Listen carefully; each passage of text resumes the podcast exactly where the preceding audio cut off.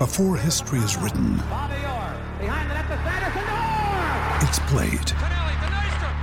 Before it's frozen in time, it's fought one shift at a time. Before it's etched in silver, it's carved in ice. What happens next will last forever. The Stanley Cup Final on ABC and ESPN Plus begins Saturday. We took it all. We brought them to our land. An endless night, ember hot and icy cold. The rage of the earth. We made this curse. Carved it in the blood on our backs. We did not see. We could not, but she did. And in the end, What will I become? Senwa Saga. Hellblade 2. Play it now with Game Pass. Fala galera, Charla Podcast no ar. Já falei, vou morar aqui. É. Já, Estamos em já Porto estamos Alegre, morando, né? Já estamos morando. Estamos morando, já nos mudamos pra cá. O podcast Já. é só aqui agora. Só, só em Não, Porto brincadeira. Charla Tour by KTO. Por mais que a gente tenha vontade de se mudar pra cá, ainda não é o momento. Ainda não. Não. Charlie itinerante, hein? O Brasil é nosso. É isso. Ó, voadora no peito do like aí, porque o nosso convidado hoje merece demais, mano. Professor Caraca, Raiz. quando a gente fez o podcast, é pra trazer esse tipo de convidado. Exatamente. então, ó, voadora no peito do like aí. Quanto mais likes a gente tiver, pra mais gente aparece a nossa resenha, beleza? Mandou a mensagem, a gente tenta encaixar ao longo da resenha. E o Charla é o quê, Beto Júnior? Um podcast itinerante. Podcast, então você pode só ouvir se você quiser. Exatamente. A hora que quiser, o momento que quiser. Pá, tá malhando, treinando, dirigindo. rolê. Exatamente. Tipo programa de rádio, né, mano? É, a galera hoje em dia bota ali os, sua, conta do Spotify. No, Spotify. Pa- parei ali no, no carro, né? Vai Isso. ouvindo, vai curtindo. Então, ó, o seguinte, ó, plataformas de áudio, Spotify no Deezer. Siga a gente aí no, no Charla. E outra parada, você que tá ouvindo agora, ou pelo Spotify ou pelo Deezer, somos um canal no YouTube. Cola lá no YouTube e se inscreva no canal, porque estamos a caminho de meio milhão de inscritos no Ajuda YouTube, nós, beleza? hein? Essa é a parada, mano. Arroba Charla Podcast em todas as redes sociais: Instagram, TikTok, Twitter e Quai, arroba Charla Podcast. Eu sou Bruno Cantarelli, arroba Cantarelli Bruno, se quiser me seguir. E sigam o Betão também. Vai. Arroba o Beto Júnior Underline. Me segue lá que a gente troca uma troca resenha ideia, bacana. né? Troca. Troca ideia, conversa, É. tira dúvida. e outra coisa, hein? É, tem que aproveitar aqui o espaço para agradecer o carinho do povo porto-alegrense. Pô, né? tá. Cara, sensacional. A gente tava Pô. conversando aqui fora do ar, a gente não esperava. E tá uma parada assim, a gente para em qualquer lugar. a galera vem falar. A galera vem falar, vem tirar foto. Quem é o mais citado dos Quem é convidados? citado? Agora me citaram o Leandro. Leandro.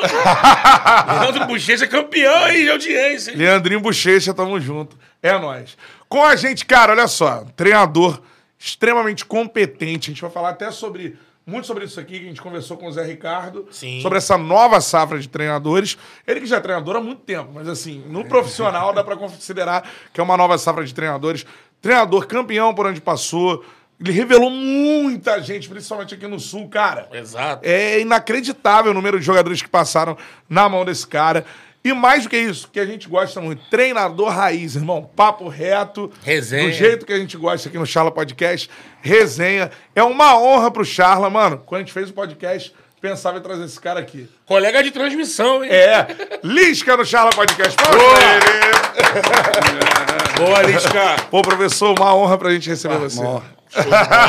Fala, Bruno. Fala, Beto. Uma honra é toda minha. O Charla em Porto Alegre, tu ser convidado, Cara. velho, aqui. Em É casa. pra poucos, hein? Obrigado pelo convite. Sou fã de vocês. Fizemos aquele trabalho. Colega também, né? Cara, isso foi, Foi louco, show né? de bola, né? Foi, acho que foi América e Santa, Santa Cruz, Cruz. que a gente fez Isso Copa aí. do Prime Brasil. Video. Prime Video e... Cara, tô aqui pra gente bater essa, essa resenha e parabenizar vocês também por tudo isso e vocês merecem esse reconhecimento. E se quiserem trocar, eu fico aqui na minha casa, eu fico lá na de vocês Ah. do Rio. Meio aninho a gente faz essa troca. Tranquilo. Agora, profe- professor, primeiramente, assim, é, a gente está em Porto Alegre aqui, está percebendo o número de jogadores que passaram por essas duas equipes aqui atrás, foram revelados e tal. A gente não lembra, pô, fulano, pô, fulano não foi revelado aqui, fulano jogou aqui, pá, sei lá o quê. E você foi muito importante aqui na base. Eu acho que é a primeira primeira importância sua, assim, grande, que a galera te conhece Na hoje. formação, Treinador né? profissional e tal. Mas na formação, né? Foi por aí que tu começou. E como tu começou a ser treinador de futebol também? Comecei em 90, já faz um tempo. hein? 90. Em 1990, nas escolinhas do Inter. Fui fazer educação física, eu tinha 17 anos. Tinha um professor que tinha sido meu treinador de natação, que dava aula nas escolinhas do Inter. E me convidou, disse, ah, eu sei que tu adora futebol, tu é bom de bola, eu já trabalho aqui no Inter, vem aqui fazer um estágio. E eu fui, né? fui antes de entrar na faculdade. Mas assim mesmo? Assim mesmo, fiquei três meses lá, sem remuneração nenhuma, no amor mesmo. Mas, cara, me apaixonei, cara. Me apaixonei, foi amor à primeira vista, mudou totalmente a minha vida. Não só no aspecto profissional, mas no aspecto homem também, cidadão. Eu vim de uma família um pouco mais de condição aqui no Rio Grande do Sul. Ah, legal. Era. Pô, na minha infância foi, foi de, de, de ouro, cara, pra dizer bem a verdade. sabe? Tranquilo a infância. Pô, tranquilo não, mais do que tranquilo, né? tinha casa na praia, tinha fazenda. Era, Caramba, mesmo, Cara, tinha. né, Teve acesso a tudo, né? Cara, tudo, Beto. Só que tinha muito preconceito, sabe? Tinha muito, muito. Muita coisa que tu não convivia. E o futebol me deu essa chance de conviver com uma classe né, Sim. menor, com a gurizada batalhando desde os 11 anos, né? Praticamente um sonho ali da família. Ah, fui viver uma outra, uma outra classe social também fora dali, né? Isso aí me deu outros valores, me, me impulsionou como homem, como cidadão. Eu sou muito grato ao futebol por isso. Caramba, professor, não sabia, por exemplo, dessa, seu início de trajetória na vida, né? Na vida. É, você, então não tentou ser jogador? Como é que foi? essa- Tentei, tentei. Eu fui jogador, joguei nos juniores do Inter. né? Do Inter. Do Inter. Eu fui, na verdade, eu fui jogador, eu fui surfista, fui jogador de vôlei. Surfista? Surfista, fui sétimo lugar no circuito gaúcho de surf. Em 1986. Pô, faz tempo. né? Caramba! Depois fui seleção gaúcha de vôlei juvenil e sempre jogando bola também em paralelo. Aham. Mas como eu te falei, como eu- naquela época a categoria de base era muito discriminada, cara. Sabe? Ah, o ambiente não era fácil. Lá pelo início dos anos 90, as condições, a estrutura era quase que um submundo, cara. Como que os caras ah, sobreviviam, vamos dizer Aham. assim, né? Para poder pagar um preço para ser jogador de futebol. E esse preço, até pela condição que eu tinha, eu não paguei. E eu me arrependo demais hoje. Se eu soubesse de tudo que, te- que aconteceu na minha vida, eu pagaria esse preço lá atrás, com 14, 15, 16 anos. Tu era bom, professor? Era bom, era bom, era atacante bom de bola, né, muito bom. E as pessoas não sabem o que, que o jogador passa Ah. para chegar lá no topo. né? Então, esse preço aí é bem salgado e esse aí fez, fa- faz falta para mim. Eu hoje, como treinador, gostaria de ter sido um ex-jogador, porque o ex-jogador já sai muito lá na frente. Né? Isso é, no, no Brasil é, é normal, é tradicional, não estou reclamando disso, é uma constatação. Então, para mim, ser treinador teria sido importante também eu ter sido um, um jogador e ter constituído uma carreira. Mas eu fui pelo outro lado, né? Fui pelo. Comecei com 17, então eu fiz ah, escolinha, mirim, infantil, juvenil, júnior, time B, série D, série C, série B, série A, tudo que é nível que tu imagina. Então, eu- Construindo, Fui então. construindo. Foi uma escola, né? Minha faculdade, na verdade, na prática de educação física, ela tem três cadeiras de futebol. Ela, ela, ela, não, ela é um pouco superficial. Importante também tu, tu aprender de metodologia de treinamento, cinesiologia, fisiologia. Tem muitas... ca- Didática, né? Tem muitas É. cadeiras importantes que eu considero da educação física, que era obrigatório para ser treinador até pouco tempo atrás. Hoje já não é mais, né?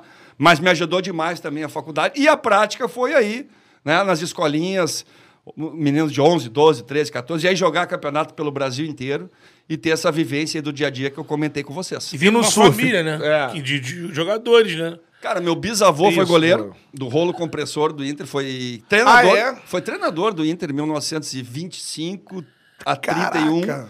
Começou o rolo compressor com já um treinador estrangeiro na época, um argentino, Orlando Cavedini, 1940. É o primeiro treinador do Inter que fez uma excursão para o exterior, primeiro Grenal no que é o estádio antigo. Tudo era meu bisavô o treinador. Além disso, antes ele foi goleiro, né? e meu vô também foi goleiro do rolo compressor. Então, meu bisavô era o treinador e o meu avô era o goleiro reserva do Ivo, né? Caramba. Famoso, Ivo, Alfeu, Nena, que é o time mais, talvez, mais histórico da do Internacional, né? Anos 40, 46. E aí, meu pai não, né? Meu pai. Quebrou. a- não, meu pai foi, foi esperto, casou com uma mulher, mas. Mais rica. Não. Ele fica louco comigo, Bruno, quando eu falo isso. Um abraço pro pai. O pai tá no hospital, tá, tá num momento difícil. Melhores. É, vai, vai, tá, tá dando tudo certo. E aí o pai saiu disso aí. né? Até porque quando o vô largou, foi um pouco tumultuada a saída dele. No último jogo, na verdade, ele deu um soco no juiz. É mesmo? Sanguíneo. É, ele não, ele Um não aceitou. temperamento também ele, de família. Ele, ele não aceitou. Italianaram no sangue ali. Eu melhorei muito, Bruno. ele não, foi um gol que o juiz deu, que a bola tinha entrado, ele conhecia o juiz, disse, tu vai dar o gol? Vou. Tu tem certeza que tu vai dar o gol? Vou. Bluft! Deu- aí já saiu escoltado, foi pro vestiário, quebrou todo o vestiário. E aí acabou, encerrou a carreira. E aquilo ali ficou meio que trauma para minha avó. né? E aí não incentivaram muito meu pai, essa é a Sim, verdade. Né? Meu pai já foi médico veterinário, aí conheceu minha mãe. Minha mãe era das famílias mais tradicionais de Porto Alegre. E aí casou e aí não foi pro lado do futebol. Sensacional. Mas você falou de surf, cara. Surf, cara. Eu- como eu te falei, nós tínhamos a casa em Torres, né? Na beira da praia, na prainha, para quem é aqui do sul. Torres é a praia hum, mais tradicional, vamos dizer assim, do Rio Grande do Sul, é divisa com Santa Catarina. Ah, vocês não conhecem Torres? Ainda não. Ah, vão lá, vocês vão gostar pra caramba. Do Rio Grande do Sul é a praia mais bonita, Brava. a Praia da Guarita, Praia dos Moles, vocês se informaram. Cara, eu ia pra lá desde os meus zero anos, né? E ficava Caramba, assim. que legal. No Rio Grande do Sul eh, tem uma, tem uma peculiaridade. Dezembro, a galera buft pra praia. Porque nós não temos praia aqui. Ah. É 100 quilômetros Tramandaí daqui, Torres é 200. Então, quem era ga- garoto, como eu, ia com as mães, família, ficava de dezembro a março. Dois meses, três meses. Férias todas. Cara, o que, que eu fazia, Besso? Na casa na frente da praia, eu surfava o dia inteiro. cara. Pegava a tábua de passar roupa, né? Comecei com uma 7-1, uma, uma, uma pura vida. Do Johnny que era, era, era o shaper. Johnny Bigude. Johnny Bigude. É a minha primeira prancha. E meus primos surfavam. Então eles iam. Nós, nós somos uma família entre 35 primos. Tava aquele boom lá de bocão nessa galera. Cara, Bocão, ah, o próprio. o Rico, o Rico, Pepe, né? mas esses são um pouco mais velhos que eu. Eu sou já da geração do Picuruta Salazar. Picuruta Salazar. Salazar. Almir Salazar, Nedo do Tombo, Amaro do Tombo, ali na Praia do Tombo, no Guarujá. Quem mais, cara, famoso? Ricardo Tatuí, Neco Padarati. Sim. Caraca, olha Neco, só. Neco, Teco. Neco foi um dos primeiros ali, né? Ele o Tatuí, que tiver, Fabinho Gouveia. Fábio Gouveia. Fabinho Gouveia. E aqui do Sul era Tuca Gianotti, era Filipinho Silveira, Geraldo Ritter. Pô, o surf aqui era forte demais. Forte, né? E aí depois o, o Rodrigo Pedra Dornelles, né? Que, é- que que disputou a, a, Tour Mundial. Que via eu surfando da beira da praia. tu acredita nisso? Cara, o cara é campeão um cara, WCT. Mas nós caía na Praia da Cal, e aí na Praia da Cal é um mar grande, né? E o Pedro ainda era menininho, então ele não entrava ainda, né? Mas hoje é meu amigo, Pedro, Fogo, Bira, a galera ali de Torres. Então o surf teve uma participação muito grande na minha vida. Pô, que maneiraço Até isso. uns 3, 4 anos atrás, sabe, Bruno? Porque agora no verão eu tento e, cara, Não dá cara mais. me dá um desespero, cara. dropa mais nem a mãozinha. Não, Eu subo e caio. Ah, Parece que eu tenho que escalar a prancha. E antes eu era, porra, eu era chato, né? Chato. Pô, a boa onda vinha, eu já, uh, e já pá, e era pra lá, pra cá, e tubo, e aéreo. Pô, eu era, É? eu era É chato. mesmo? Pô, Não, eu era chato. irado? E aí agora eu, eu cara, me- eu me sinto assim meio um. Cara, sem jeito nenhum, tô de cara. Na... Ah, saio revoltado do mar. Aí eu digo, ah, pra passar, pra passar serviço é melhor eu ficar na praia, jogar meu frescobol, dar minha corridinha. Mas, mas eu adoro, meus irmãos todos surfam também. Que legal, Liz, que eu não sabia disso. Cara, Cara, pô, vocês não sabem, mas Porto Alegre é um dos mercados mais consumidores de surf do Brasil. Apesar de não ter praia. Caramba, porque é, a gente. é, vários. é, várias etapas do circuito mundial já foram disputadas, ou em Torres, né? Torres no- já teve, no litoral. na- e, ah, em Atlântida também. Atlântida. é. Circuito, circuito, pô, vou falar aqui, circuito Ioplite, em 85 eu vi a final de dentro da água. Eu estava do lado e a final foi Almir Salazar e Picuruta Salazar, os dois irmãos. Caramba, cara. Então eu participei dessa história aí do surf aí, tenho, pô, gosto pra caramba. É, já, já encontrou E tudo. vendo agora os brasileiros arrebentar, né, cara? É, cara, que Brasília loucura. Storm. Ah, que loucura, né, É. cara? A gente valoriza pouco esses caras É, aí, né? Mas tu vê aí, ó, caras são Filipinho, sinistros. Medina, Mineirinho. Mineirinho, pô, e agora tem uma galera nova, Iago Nova, Dora, pô, tu vê cada hora- Ítalo, né? O Ítalo, cada hora surge um, né, cara? E, e os caras tomam conta, e aí vai lá, entrevista em inglês fluente, cara, eu acho muito profissionalismo. E do surf, que eram também um esporte muito, muito Marginalizado. marginalizado. Hoje a gente vê o Brasil sendo respeitado e, e representado por esses caras. Cara, Lisca foi, mano, do surf, cara. Raiz também. Isso aí houve Jack Johnson. É, Jack Johnson é muito bom, cara. Pô, tem vários, John Cougar. A galera dizia, a galera sempre fala do surf que, cara, nada. É, Na época de eu vi Man at War. Man at Work, já- Straits, Midnight uh, Oil. Midnight Oil, Oil. o do Gurus. Rudo Gurus. O do Gurus, que é bom pra caramba. É, A galera que surfa lá no Rio, tem vários amigos surfistas. Que fera. Sempre diz isso, meu irmão, aí, tá num dia ruim, assim, um dia estressado, descendo uma onda, assim. Cara, é, é, Pô, é de é algo- clareada, né? É Dá, algo cara. que. Tu dá um, dá um banho, que a gente chama, né? Mas ficar lá na arrebentação e as outras... Pô, dá pra tu refletir legal. Eu já era treinador muitas vezes. Já fiz muita plano tático, estratégico lá na- em alto mar, cara. Na laje, Na né? laje, mesmo, cara, já muito, cara. No sufoco também, né? No bar, da- quando o mar tá grande, meu amigo, não passa um alfinete, né? Porque o mar não tem cabelo, né, irmão? Rema, rema, não é pra pegar onda, é pra passar as ondas aqui. Na guarda do Embaú aqui. em- Cara, já peguei mais de 3 metros e meio que, ó, meu amigo, a onda quebra, o, o chão treme, Beto. E tu entra lá fora. E é- aí tu vê esses brasileiros descendo gigante O aí. quê? Essas morras aí, pô. Porque não é fácil, Beto. Tem que ter muito treinamento e muita preparação e coragem, meu amigo. E muita coragem. Lá como é que é? O canhão de... Tem Nazaré, né? Nazaré. Né? Caraca. É, é, é fogo. Tu já achou que no, no surf que tu fosse é, morrer alguma vez assim? Cara, uma vez só. Uma vez na frente do Alfred, que é, se chama, que é, um- é uma praia que tem na prainha em Torres. Tava uns três pau de onda e eu fui furar uma onda. E quando eu furei, ela me puxou de volta.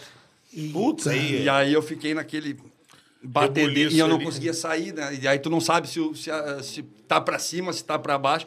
E eu fui rebolando, mas eu tava indo pra baixo. de ver- E aí, aí faltou ar, cara, e eu digo, bah, vou morrer, cara, vou desmaiar. E daqui a pouco, do nada, Saiu. saí pra fora, assim, me agarrei. Fiquei, acho que uns dois dias com nariz, olho tudo lacrimejando de tanta água que entrou. Caramba. E ali eu prometi que eu nunca mais ia surfar. Eu tinha uns 14 ou 15 anos. Aham. Mas dois dias depois... We took it all. We brought them to our land. An endless night, ember hot and icy cold. The rage of the earth. We made this curse. Carved it in the blood on our backs. We did not see. We could not, but she did. And in the end, What will I become? Senwa Saga. Hellblade 2. Play it now with Game Pass. Eu já tava assim. A fissura não Ah, velho, Aí o mar segura. baixou, né? Na hora eu falo assim, Deus, nunca mais vou surfar. Cara, não, tá louco. Larguei isso aqui, não é pra mim, mas, cara, era muito, eu adorava isso, né? E hoje em dia é um problema pra mim, porque quando o mar tá grande eu não entro, É. porque tá muito grande. E quando tá baixo, a onda não me leva. Então eu virei um surfista, um surfista calhorda. Né? Igual a música, né? É, da a música aí. Cara, que história Foda, maneira, né? Liz, que a gente, pô, eu acho que ninguém sabia. Eu não tava disso. ligado. É, muito maneiro mesmo. E tu consome? Fica, assiste tá Assisto rolando? quase todas as etapas. Hoje tu tem, né, velho? Hoje tu tem tu acesso. pode ver, né? Assisto, vou na praia, fico assistindo. Tenho muito amigo surfista também. Eu só foi em Saquarema, não? Não, Saquarema não. Tem uma pedrada lá também. Não, Saquarema, mas prainha já, Macumba. Pô, no Rio quase todas ali também, né? Caraca, No sensacional. Rio eu adoro, adoro surfar. É. É. Uma onda mais oca também. É. É difícil. Tem que estar no hip legal pra poder dropar ali no Rio. Porra, pô, tá louco, né? Quando Ali- chega, acho que é Raul, não é? Que fala? Raul é quando tu chega, né? É, É, vai o cara de fora. É, é, os locais não gostam muito dos ralos. Mas no Rio é mais tranquilo. Onde é difícil é aqui no, em Santa Catarina. É? Itajaí ali, é muito, tu não consegue entrar pra surfar. Os caras dão porrada. assim. Não, os caras não deixam. Ali, aqui no farol de Santa Marta também, né, em- pertinho de Criciúma. Ali já me tiraram do mar ó, duas ou três vezes. mesmo? Mas na mão, assim. Ah, sai! Né? Sai. Sai. tem cinco contra É, ti, né? Black Trunk. Sai ou vai, vai pegar onda mais do lado, que geralmente a onda melhor ela é ao lado do canal, mais perto das pedras, né? Sim. Então fica quem é mais conhecido ali. Quem é Rauli vai pegar a rabeira ou vai mais pro lado, né? Conversamos de surf com o Lisca. O podcast foi de surdo. Um oferecimento dado no CT. Cara, que maneiro. Aí, Lisca, você começa a ser treinador no Inter, como você falou, né? Fez estágio. E, cara, ficou uma vida lá, né? 17 anos. Entrei em 90, saí em 2007. Mas entre isso, entre idas e vindas, foram seis vezes. Eu saí e voltava do Inter toda hora. É, né? Ah, brigava com um, bababá, sai. Dá cinco, seis meses, volta. Tanto que a Verinha, assim, Clair, do departamento pessoal, já, já deixa a demissão, mas já deixa a demissão também eh, assinada aí. Aí quando eu assinava a demissão, eu já deixa a demissão também, que daqui a pouco tu vai. E foi assim, minha, vida no Inter foi assim. Ah, eu, Pô, cheguei em 90, depois saí em 95, fui treinar o infantil de São Paulo. Caramba, Em olha só. foi do caramba. Voltei em 96, fiquei até 2000, saí, ixi, e assim E vai- foi. vai e volta. Aí até voltar em 2016, que foi aqueles três jogos do rebaixamento, e depois não voltei mais. Ah, mas fala, fala jogadores, que alguns já passaram aqui, trocaram ideia com a gente, a gente conversando também. Cita uma lista de jogadores que você viu na base, Hã? que depois o cara virou craque, assim. Que Vai trabalharam falando. comigo? É. Começa pelo Fábio Pinto e o Diogo Rincon. Foi em 97, né? O Clayton, que vocês vão entrevistar. É. Clayton, eu fui, coloquei a 10 e a faixa pro Clayton no juvenil do Inter. Você é o culpado. Eu sou o culpado.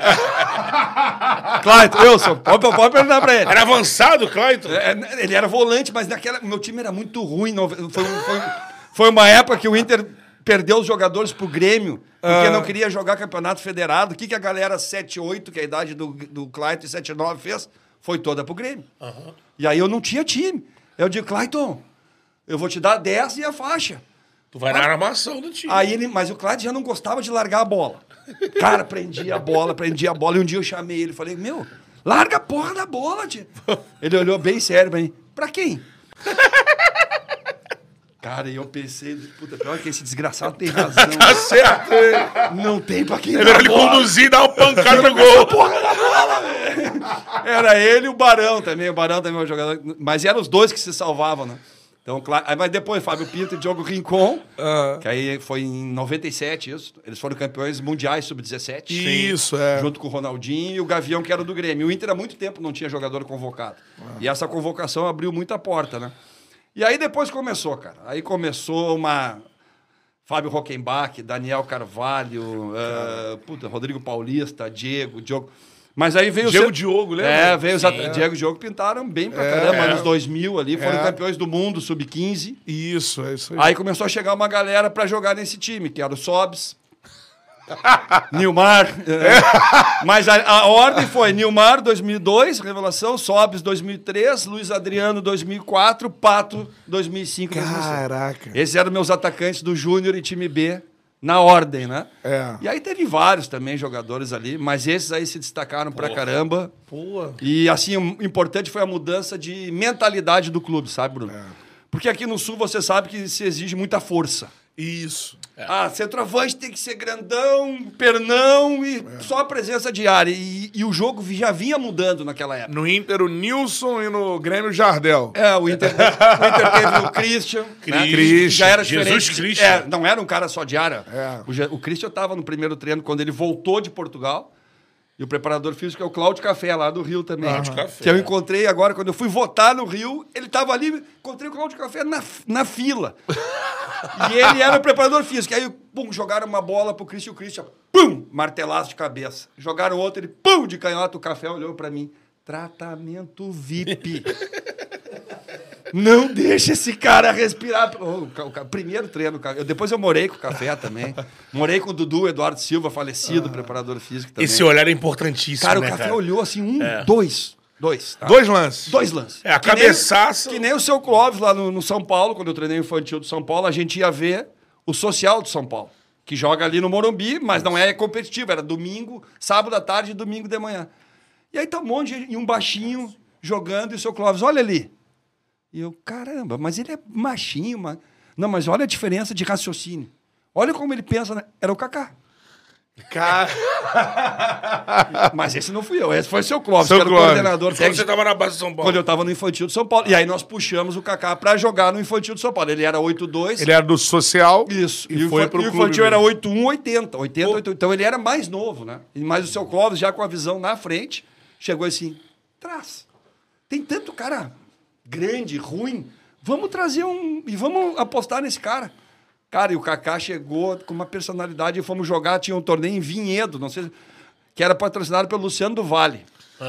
Que era é, Copa Luciano do Vale, era 10 minutos, intervalo 10 minutos, podia bater lateral com o pé e era transmitido na Band todos os sábados às 11 da manhã. Caramba. Isso em 95. E o Luciano já queria fazer algumas inovações. Band Esporte. E os testes eram ali, né? E, e o Kaká e e se empatava ia para os pênaltis. E, só, e era três pênaltis só. E eu caí na, na besteira de falar: quem quer bater? Quem que tá bem para bater? E ele foi o primeiro. Kaká. Kaká. Kaká. Eu digo: não. Pô, moleque, o baixinho, ele, como ele levantou? Vai. Rapaz, já. Tu, É, Só mesmo. deslocou. só um goleiro para um lado, bola para o outro. Ricardo Zexon. Ricardo, Ricardo Zexon. Zexon. Encontrei ele agora num hotel no Rio. Né? Eu- ele na, na fila do buffet, eu cheguei por trás. Tu não vai lembrar de mim. Ele olhou pra mim. Vai tomar no rabo, Lisca. Vai tomar. Como é que eu não vou lembrar de ti? Pô, tu foi meu treinador no infantil. Ele, o Júlio Batista. Caraca, olha só. O Júlio era atacante, centroavante no infantil. Depois ele veio vindo mais pra trás, acabou jogando de volante. E depois avança de E novo. depois avançou de novo. Vira la bestia. Que é quer dizer, o. Júlio era um cara muito versátil. É, muito versátil. É. O Kaká chegou a ser na, na- no sub, vamos dizer, sub-20. Ele não era né? o cara. Não era. Ele era reserva. Isso acontece muito, né? Exatamente. Isso acontece muito. Lá Maturação mais do- tarde. É. ah, jogador ah, se adapta ao sistema do treinador, se sente à vontade, acaba se soltando. E acho que foi num torneio Rio-São Paulo que ele se destacou. É, E aí, aí, Final com o Botafogo, Contra, hein? contra o Botafogo. Botafogo, exatamente. Aí ele fez dois gols, se eu não me engano. E aí ninguém segurou mais. Né? E a personalidade que o Kaká tinha. Depois encontrei ele em Milão também. Fui lá, fiquei com o Pato uma semana em Milão. Ca- Que aí depois eu já brincava com eles, né? Quando eles chegavam pra mim, de, ó, quando tu for pra Europa, eu tô indo. Porque, pô, Rincon jogou na Europa. É. O Fábio Pinto jogou na Europa. O Daniel jogou na Europa. O Fábio Roquembar, todos. né? Marcelo, treinei o Marcelo nos juniores do Fluminense em 2005. E dava carona Marcelo, tá me devendo umas 10 caronas no mínimo de Xerém pra Botafogo. É, ele morava em Botafogo. Ele morava em Botafogo, eu morava em Santa Teresa. Então, era, então era pertinho. Então eu trazia ele de carona dele, o Radamés. Radamés. Radamés, Juliano, Toró. Juliano Toró. Era o meu time 8-5 juniores do, do Flamengo. Só que o Marcelo. Do Fluminense. Do Fluminense. Só que o Marcelo e o Lenin era júnior. Era juvenil. Aham. E o Fluminense não deixava a- puxar com antecedência, né? Mas eu tava louco pra puxar os dois, porque eu via os treinos do juvenil do meu lado, e eles eram melhor que os meus do júnior.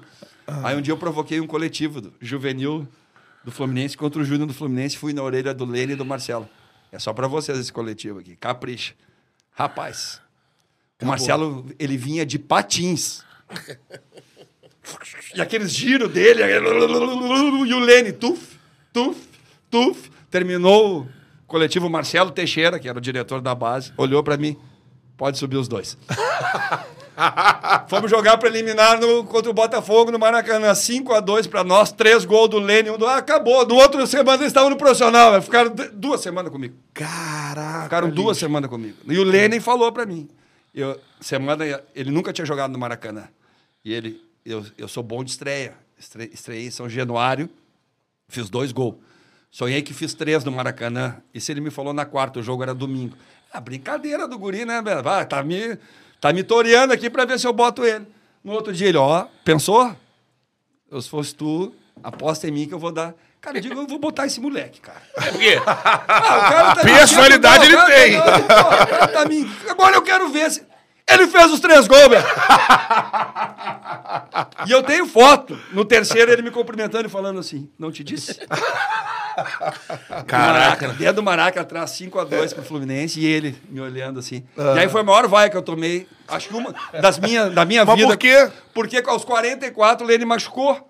E aí tu sabe que no Rio era preliminar, era antes do. do- era, era, era espelho É, do profissional. Isso aí, Era o jogo legal. de fundos. Era mesmo. É. Pra molecada que fala que tem jogo pra caramba no Maracanã, tinha mais. Tinha muito mais. É.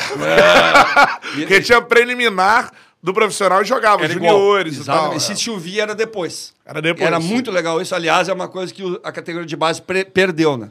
Que é fazer as preliminares. É, já que já Era aquele o momento ambiente mais. já, né? Ô, Beto, todo mundo olhava. É, eu no Rio lembro de ter visto o Felipe Coutinho no Vasco. Cara, todo mundo- o Flamengo. no Cara, Flamengo. assim, ó, era o momento assim de eles aparecerem, né? É. Era coletivo com profissional, preliminar e finais de campeonatos estaduais. Isso aí. né? Esse é o momento do, do- do garoto da base, né? E ali e hoje não tem mais pelos protocolos, É. pela, pela questão do campo. E aí o Lene se machucou, Beto. 44, aí tava machucado aqui no, acho, no, no- no dedinho, no metatarso ali. E eu já tinha feito as trocas, né? Aí eu olhei 44, 5 a 2 falei, sai. Ah, não vai ficar aí, daqui a pouco agrava a lesão. Só que a torcida achou que eu tinha tirado ele. Mas não entrou ninguém, os caras não viram. e é, Burro! Maracanã inteiro. Burro! Burro! 5 a 2 pra nós, cara. Eu digo, porra. O moleque estraçalhou. Cara. torcendo flusão, chegando pro jogo. Chegando, não entendeu nada. né? Não entendeu nada. Nesse jogo, o Toró tava no banco, eu lembro direitinho. O Fernando Henrique chegaram no meio tempo, os profissionais, né? Nós entrando pro túnel e o Fernando. Quem é esse treinador? Ele botou o Toró no banco, ele é louco, ele vai cair. Eu digo, pô. No junior do Fluminense, o goleiro do profissional já me dando uma seleção. Resumindo, o Fernando depois foi meu goleiro lá no Ceará. Ceará, né? E eu peguei ele, falei, e aí, meu? Ele, era tu, treinador? Eu falei, tu nem tu não lembra nem que era eu, cara. Só cornetou, né? É, só né? né? Um abraço pro Fernandão, né? o Fernando Henrique é uma figura. É. e me ajudou demais lá no Ceará também. Pô, que A gente quer muito bater maravilhoso, esse papo com o Fernando Henrique. É. também. É, o e pra Fernando- molecada, ó, a gente tem aprendido muito sobre várias coisas do futebol. Sim, sim. E uma delas é o futebol de base. Outra gente teve uma troca de ideia com o Zé Ricardo, que também foi como Lisca, né? Foi subindo de categoria e tal. E o Zé falou de um São Paulo, né? Que ele enfrentou na Isso, Copa pelo Flamengo, nas quartas de final. Falou Lucas Perry no gol. Fulano, É. fulano, todo mundo jogador. Maidana, Anthony, Bar- Anthony, aí no David ataque Neres, Anthony, David Neres, Luiz Araújo, assim, Então, eu vou time- te falar uma final que eu fiz em 99, em Macaé, torneio juvenil, final Inter e Flamengo. Daniel Carvalho do lado, Adriano Imperador do outro. O Adriano recente ia sair da lateral esquerda que e botaram ele de nove. E era o sétimo jogo em Macaé, uma da tarde, 42 graus. Meu amigo, um calor, e nós já vinha do torneio machucado, e o Flamengo também. E viram 1 a 0 para nós. E eu no vestiário, eu disse que os caras não eram. Que nós podemos encarar. Ele tá morto o jogo. 1 a 0 para nós. 40 graus. Não tem como esses caras virar. Tá, vamos agora sustentar. Pá, orientei. Rapaz, o Adriano voltou brabo. Com sede. Com sede. meu. E ele só fazia assim, ó. E aí ele abriu os bração, meu amigo. E quem é que saía de trás daquele homem? E ele começou a girar e começou a putaria, rapaz. Nossa senhora. Resumindo, eles viraram para 4 a 1 Beto. 3 do Adriano. e eu fiquei. que merda que eu falei. Não tem como, gurizada. não tem como, eles estão mortos. Eles estão cansados. Mas o Adriano era Adriano, era o Jean.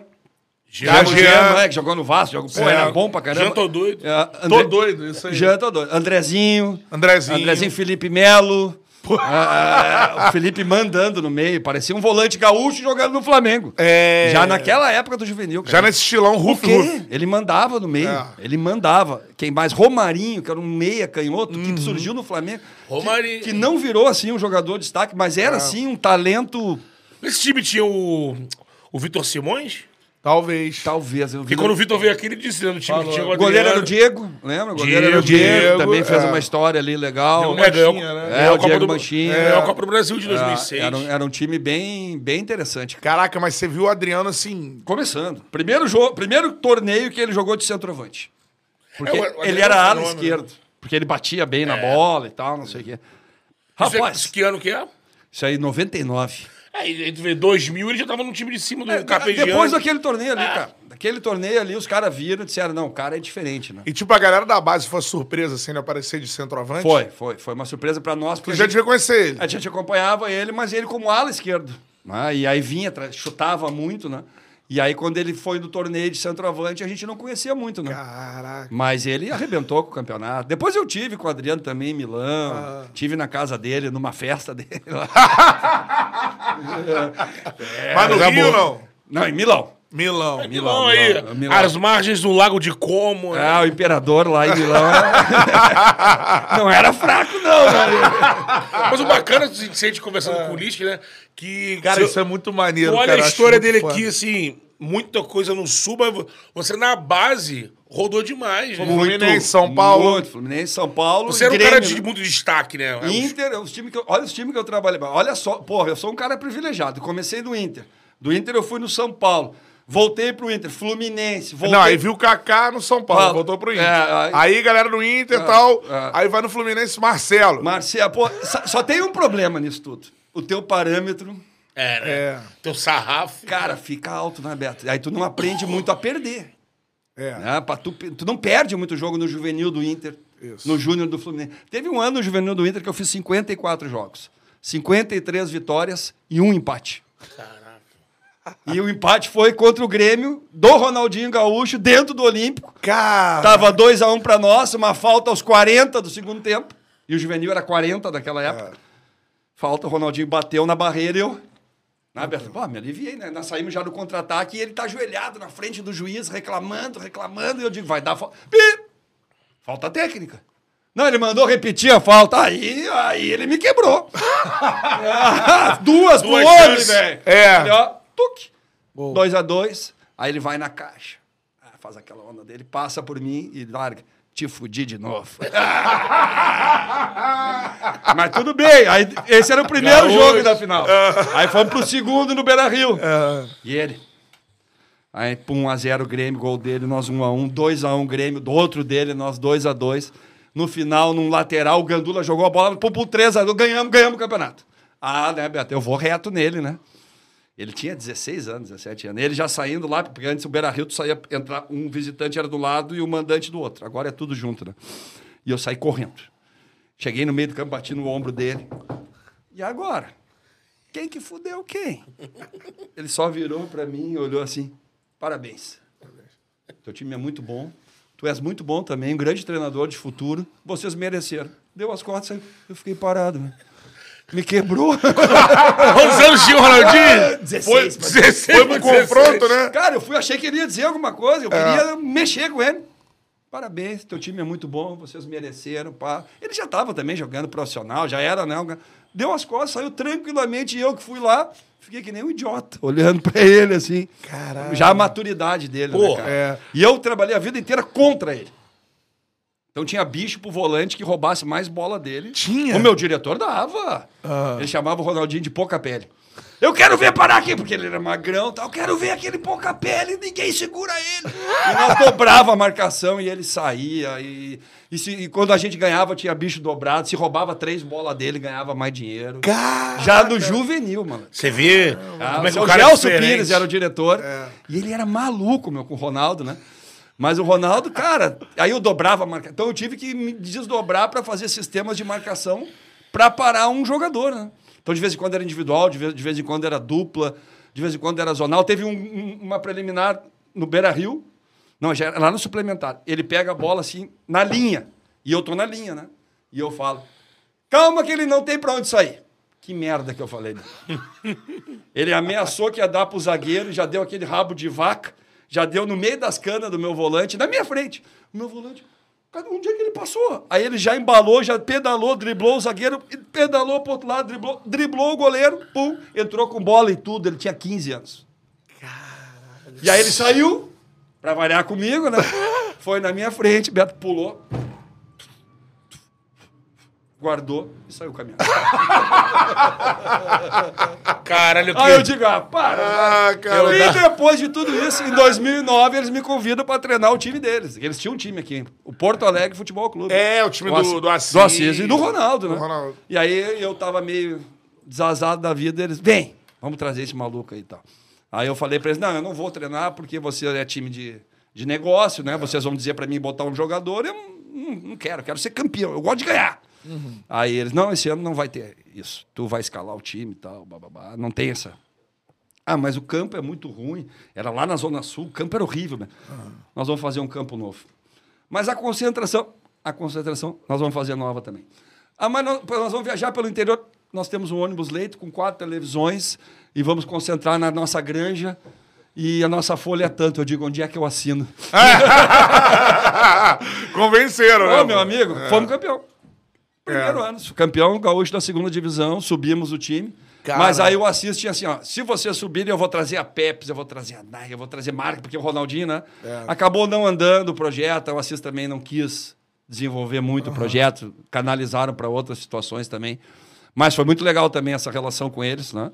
O Assis foi um baita do patrão também. Dona Miguelina, que era a Dona Miguelina, né? Que já faleceu, mas ela cuidava do clube também. Caramba, é mesmo? Cuidava, cara. Uma vez ela veio com. Veio, nós estávamos treinando no Aras ali, e veio Ah. uma vanzinha com cinco carros de segurança atrás. Eu digo, "Ih, deu merda. Alguém, aí desce a dona Miguelina, já de chinelinho, pronta para ir para a praia. Ó, só vim dar um aviso. Quem não abrir a conta no Banco do Brasil não vai receber esse mês. Porque a gente recebia tudo. Né, Aí, e vim avisar você, porque eu não aguento mais. O Valdemar, que era o coordenador, tá avisando, ninguém abre essa porcaria dessas contas. Então estou aqui para dar o recado. Deu meia volta, saiu. Os guri olharam. Vamos abrir as contas, galera. Senão, senão ninguém vai receber, né?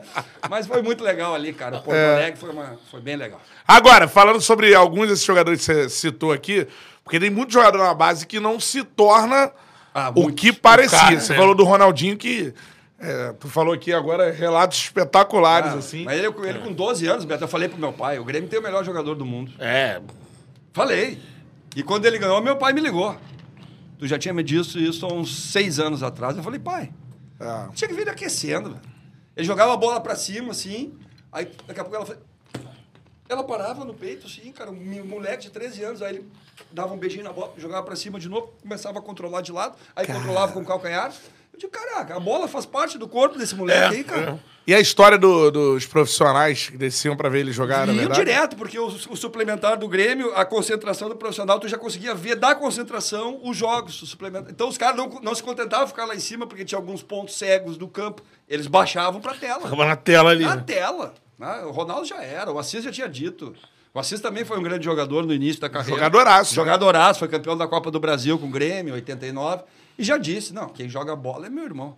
Meu, é, Tá vindo aí. tá vindo aí. Já, Caraca, todo, mundo já sabia. Que privilégio Agora- de vocês que viram isso é, nascer, Aí eu vi né? com 11, 12, 13. Eu, Beto, eu tive esse privilégio, cara. Porra. E olha, é difícil de tu achar hoje em dia. assim, né? igual. A qualidade. Natural, né? A qualidade técnica e noção, espaço, tempo, bola e fundamentação, né? Passe, domínio, batida na bola, cabeceio, falta, escanteio. Tomei dois gols olímpicos dele. Dois gols olímpicos. É, de falta eu perdi as contas. Né? Então eu, eu vi esse cara. E, e depois, quando eu tava no Porto Alegre, eu falava pro Assis: por que, que ele quer parar, meu? Porra, eu acho que ele tinha 28. Vi. Disse, cara, não dá, ele não quer mais, cara. Na verdade, Beto, esses caras são profissionais desde os 10 anos, né? É. Beto? A galera não se liga muito Não nisso. se liga né? muito nisso. O Ronaldinho já jogava num time de futsal que era, pô, tinha torneio todos os fins de semana, tinha que acordar cedo. Cara, ele tá com a conta que nem ele sabe quanto ele tem. Ele quer curtir a vida, cara. E eu falo pra ele, vamos, mas vai convencer. Como é, e eu, como é que tu vai tirar a razão do cara? Ele já tava quase com 30. E ele dizia, meu, eu quero aproveitar a vida, velho. Eu não quero mais essa rotina, esse negócio, esse profissionalismo, essa, essa loucura, essa cobrança, que hoje em dia está muito maior ainda, né? E, eu- e ele quer curtir a vida. Ele disse, quem é que vai convencer ele? Eu não consigo mais. Eu falei, bom, então... Esticou mais um pouquinho aqui no Brasil, né? Flamengo, Galo. O que deu, eles deram, eles, eles não é deram azar, eles perderam aquela Copa de 2006, né? Aquela É ali ia consagrar ele, o Adriano, o Kaká, eles já são consagrados. Sim. Mas imagina o Ronaldinho bicampeão do mundo com 26 anos. Sendo que aquela ele era o 10. o- É. Era o, ele- ele- o, o, o- plano era ser que nem o Pelé. entendeu? Isso. Continuar. Ele ganha até hoje, ele faz eventos e tal, mas vender marca, ter tênis, que nem Michael Jordan. A, a ideia era, sendo bicampeão do mundo com 26 anos, aí podia parar, né? É, ali. E- mas hoje ele é uma referência do mundo, né? Hoje, É, o Ronaldinho para, para onde Para ele chega, qualquer lugar. para, é. Quando a gente tava vindo pra cá, eu liguei pro Assis. Que no evento lá no Rio que teve, eu, eu conversei com o Assis. Até pra gente tentar fazer o meio pra, pra, pra bater um papo, pra tirar essa resenha com Pô, o essa Ronaldo, resenha né? aí ia ser... Aí o Assis acompanha o canal, segue e Ah, o tal. Assis é bem inteirado. Ele é velho. inteirado. Aí ele me deu o telefone dele, aí a vamos pra Porto Alegre. Eu falei, vou dar um toque no Assis, né? Aí o Assis falou, não, a gente tá... Pô, É. não vamos estar em Porto Alegre, tem dois jogos de exibição em Israel. É isso aí. Ele fica assim, É né? Dubai, Israel, o mundo Du- é, todo, né, cara? China. A Não, imagem ele dele chega, ele Para, para. né? tudo, é evento, né? Vive Cara, e- imagem. Até eu faço umas propagandas aí, faço algumas coisinhas. Tu imagina o Ronaldinho. Ronaldinho, né? É, agora, pô, isso é espetacular. Você falou de jogador que lá no, lá no Rio a gente tem a parada assim. Pô, o Toró na base era. Pô, Toró porque é chuva de gol, né? exatamente. É, e ele fez o, o filme do, do É, Pelé. é, exatamente. Recria o gol que, que, não não tem foi imagem. filmado, com, né, que é seria o gol mais bonito da carreira do Pelé. Ele recria ele e tal.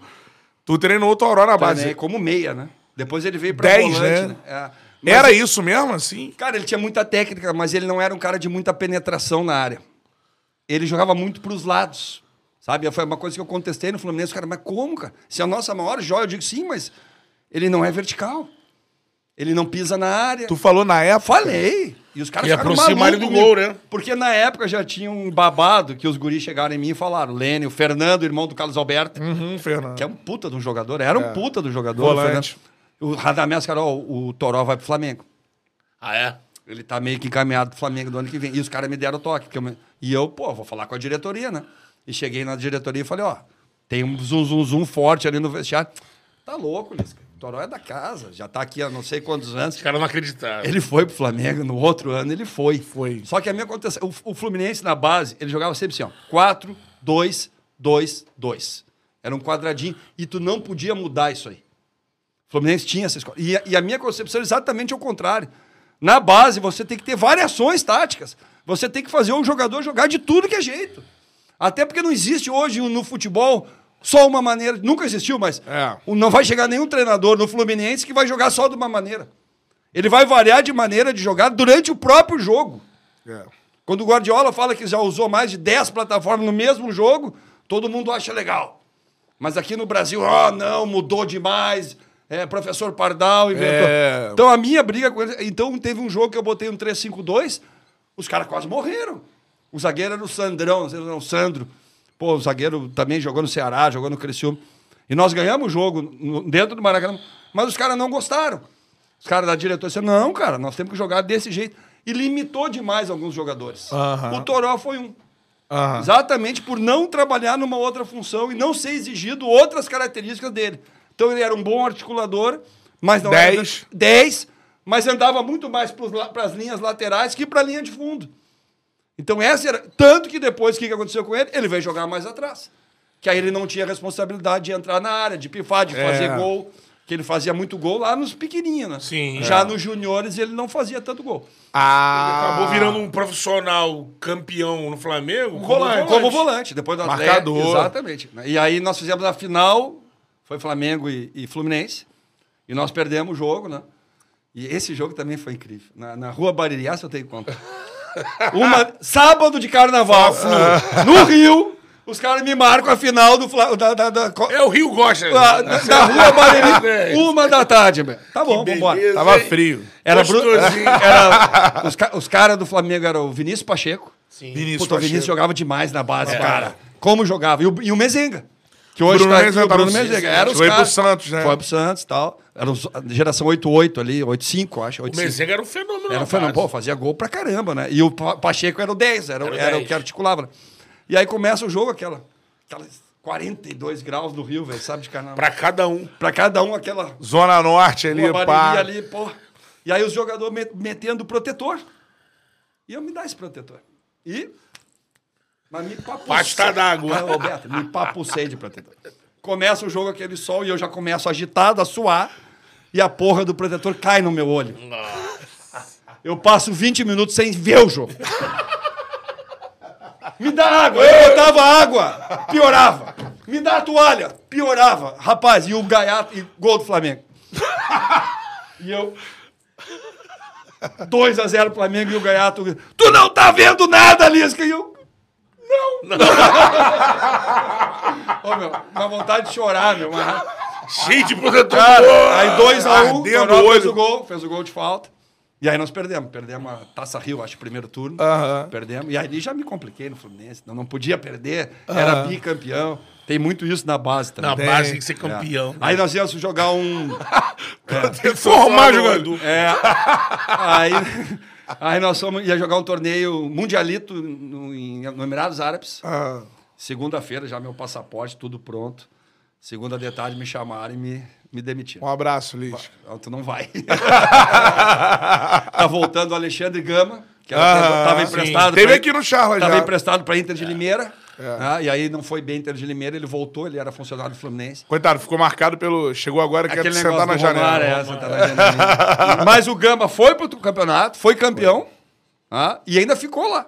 É, mó tempão. Um ainda. tempão, fez quase que toda a carreira dele Isso lá. aí. Né? Aí depois foi pra Tailândia. É, tal. ele, a carreira do Gama, na verdade, foi toda no exterior. Aí, né? Exterior. Você É. diz que, Agora- assim, que teve esse.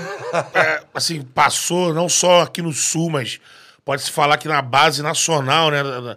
É, a gente isso é cacete, isso é foda. Então você, você era um maluco muito é, respeitado é, na divisão de base. Isso. A gente tem. o próprio Zé Ricardo já falou isso aqui, outros. A gente também recebeu o Mauricinho. Tem uma galera, é, por você, ou outros treinadores que aqui no Brasil. Mário Jorge também. Mário Jorge Mário também. Jorge é meu parceiro, pô. Aí, ah, gente boa, o né? Mário Jorge boa. é show, fizemos curso junto. Ah, legal. Agora eu estive lá no Rio, ele foi lá me visitar. É. Eu dizia pra ele, meu, tu é treinador do Flamengo, malandro. Tu tem noção do infantil? Não interessa ser infantil. É. Tu é treinador do Flamengo, caramba. É. Tu tem noção, Mário Jorge? É, não. Aí daqui a pouco ele foi pro juvenil. Eu digo, tu tem noção? É. Agora ele tá no júnior. Daí É. ele já dirigiu o profissional Já, já, alguns Ah, jogos, Então, é. pô, o Mário, um abração pra ele. Eu adoro ele, cara. Eu, eu queria perguntar isso. Tem uma galera que, pô, se, se é, projeta ter carreira na base, não o- a base como uma ascensão profissional. Porque a gente vê que no profissional é, é essa é usina de torrar É fogo, profissional, né? né? E essa transição da base profissional pra treinador é dura também, Bel. É, né? Não é só jogador. Sim. né? É duro também, né? E tu vê o Mário, o Zé, o Zé também jogou, jogou, o Mauricinho jogou, mas não foram aqueles jogadores, né? Sim, destaque. E a nova geração não é fácil, cara. Vocês me chamaram de nova geração, eu já tô. É. Pô, 2005 foi meu primeiro ti- time profissional. Já fazem 17, 18 anos. né? Não dá pra Exato. chamar de nova É, geração. Mas também não sou da velha, né? Eu Não. gosto quando vocês me chamam da nova. Me deixa na nova. me deixa na nova ali, né? Já tô com É. 51 anos. né? Comecei com 17, né? Mas assim, cara, é, hoje em dia tá, tá bem difícil. Quem é que se firmou dessa nova geração? É, então. É uma pergunta que eu faço pra vocês. É talvez o mais o maior expoente é o Diniz. Talvez. Mas também já tá aí, ó. Todo mundo horas, questiona, né? que E- não e, ganha. como foi, né? E foi um atleta é, mais rodado. Foi, também. né? Contestado pra caramba também, É, né? é. O Diniz é um gênio, né, cara? O Diniz é autoral, é totalmente diferente. que Eu acho, eu sou muito fã. Eu fui jogar a primeira vez com ele, acho que foi em 15, eu tava no Náutico, ele no Paraná. Até agora eu tô tentando entender. Ô, Beto, que chocolate eu tomei, velho. Bah, mas eu não sabia o que tava acontecendo no campo, cara. E eu me preparei. Mas é tudo diferente, né, cara? A, a- articulação de saída, os zagueiros abrem, os laterais vêm pra dentro, o volante desce. É uma roda, na verdade, né? É uma, é uma, uma grande. eh, eu já pedi para os jogadores que jogaram com ele me explicar. Já combinei com ele de ficar lá uns 20 dias com ele, para mim ver como é que ele cria aquilo ali, né? Caramba, que Todo mundo legal ocupando isso, espaço, cara. todo mundo. É, uma troca de função total, né? É- é um- é- todo mundo hoje fala em jogo posicional. Né? Ele faz um antiposicional. É. Ele não quer a posição. Ele quer aproximação, superioridade numérica, paralela cheia. né? Mas é- ele é do caramba. Eu sou fã dele, ele sabe disso. Já falei 200 vezes pra ele. Agora, ele, achei que ele ia até me levar para ser auxiliar dele na seleção. Ele levou o dado, mas. O dado é um baita do cara. Tô brincando, o dado merece também um pouco do cara. Mas essa nova geração é difícil, cara. Cara, mas eu conversei, Aceitação não é fácil, cara. é, eu conversei com o Eu André. vou te dar um exemplo Ah. meu agora. Tá? Meu. No Santos. Isso. Agora. Agora. Foi recente, né? Agora. Primeiros cinco jogos. 15 pontos. Eu fiz oito. 56% de aproveitamento. Só o Diniz largou melhor que eu no Santos. Largou com 70%. E, e nós muito à frente dos outros. Teve aceitação? Não. Não vai ter. O Filipão agora no Atlético, ele nos primeiros 15, Fez. eu fiz- ele fez dois. É. O Lucha fez três. O Cudê no Inter nos 21 tem quatro. Mas o Lisca que não prestava. O Lisca que não tinha aceitação. Essa aceitação que você diz o quê? Aceitação torcida, aceitação grupo de jogadores, aceitação diretoria, Mídia. mídia. Mídia e torcida. Mi- Não, os jogadores é tranquilaço, cara. O jogador, assim, em dois, três dias, ele sabe se o treinador tem capacidade, se ele tem conteúdo, vai ajudar ele ou não. O jogador é muito rápido para isso. Ele já rodou por muita gente, ele já participou de vários métodos, ele sabe fazer essa análise. Aham. Agora, a mídia hoje está muito difícil de aceitar a nova geração. Tu vê o Barbieri, tu já viu o Zé Ricardo. Pô, o que fizeram com o Zé Ricardo lá no, no aeroporto aquela vez? Pô, a gente É, falou, a gente é. Pô, sacanagem aquilo ali, né? Não, cara? e agora a gente trouxe o Ricardo aqui e todo mundo. Pô, Zé, tu É, foi fera no no Vascão, chat, né, no fera no, chat. Mengão, assim, quando passa, né? Quando passa, Olha né? de longe. Ah, pô, Barbieri teve dificuldade. Eduardo Batista teve Eduardo- dificuldade Eduardo pra caramba. Batista. Jair Ventura. Ah, tudo treinador ruim. Pô, os caras são bons, cara. Os caras têm, têm conteúdo. Agora, tu entrar realmente nos, nos principais times e ter a sustentação e a manutenção é bem difícil, cara. Tu se acha hoje, eu falei, o Dorival teve aqui, a gente falou isso pra ele, né? Pra mim, o Dorival é um cara, por exemplo, é um exemplo disso. Treinador subvalorizado. Né? Que o Dorival, todo time que ele passou, ele fez grandes trabalhos. Tu acha que tu tá nesse pote também hoje, Não, assim? cara, de, de assim, momentos, sabe? tu era pra ter já um. De chegar num clube, montar um projeto. Receber oportunidades mais receber uma oportunidade sólidas, mais né? sólida. Eu na acho que carreira. sim, cara. Acho que não só eu, mas a maioria dos Tem uma treinadores. galera aí, É uma né? galera aí que precisa ter esse suporte, esse respaldo, essa sustentação. Isso é muito importante, né? E a nova geração sofre um pouco com isso. Sofre com, e- com essa sustentação, tu aguentar a porrada. Sabe? E não, não se su- submeter hoje a uma rede social ou alguma situação. Hoje, como vocês têm muito, muito influência, né? Identificado com o time. É isso aí. Tem muito. Então, muitas vezes, eles, eles vão transformando né? aquela situação. É. Tem muita questão política também, que muitas vezes envolve. tá? Vou te dar outro exemplo meu no Santos. Que os- ontem eu estava vendo alguns canais, eu ainda acompanho um pouco, né? O, o Frederico, bom, tem vários ali no Santos. E eles continuam me tacando de pau. É mesmo? Até Cara, hoje. Até hoje. Cara, o Santos esse ano fez 11 jogos fora. São 33 pontos disputados. Ganhou 4.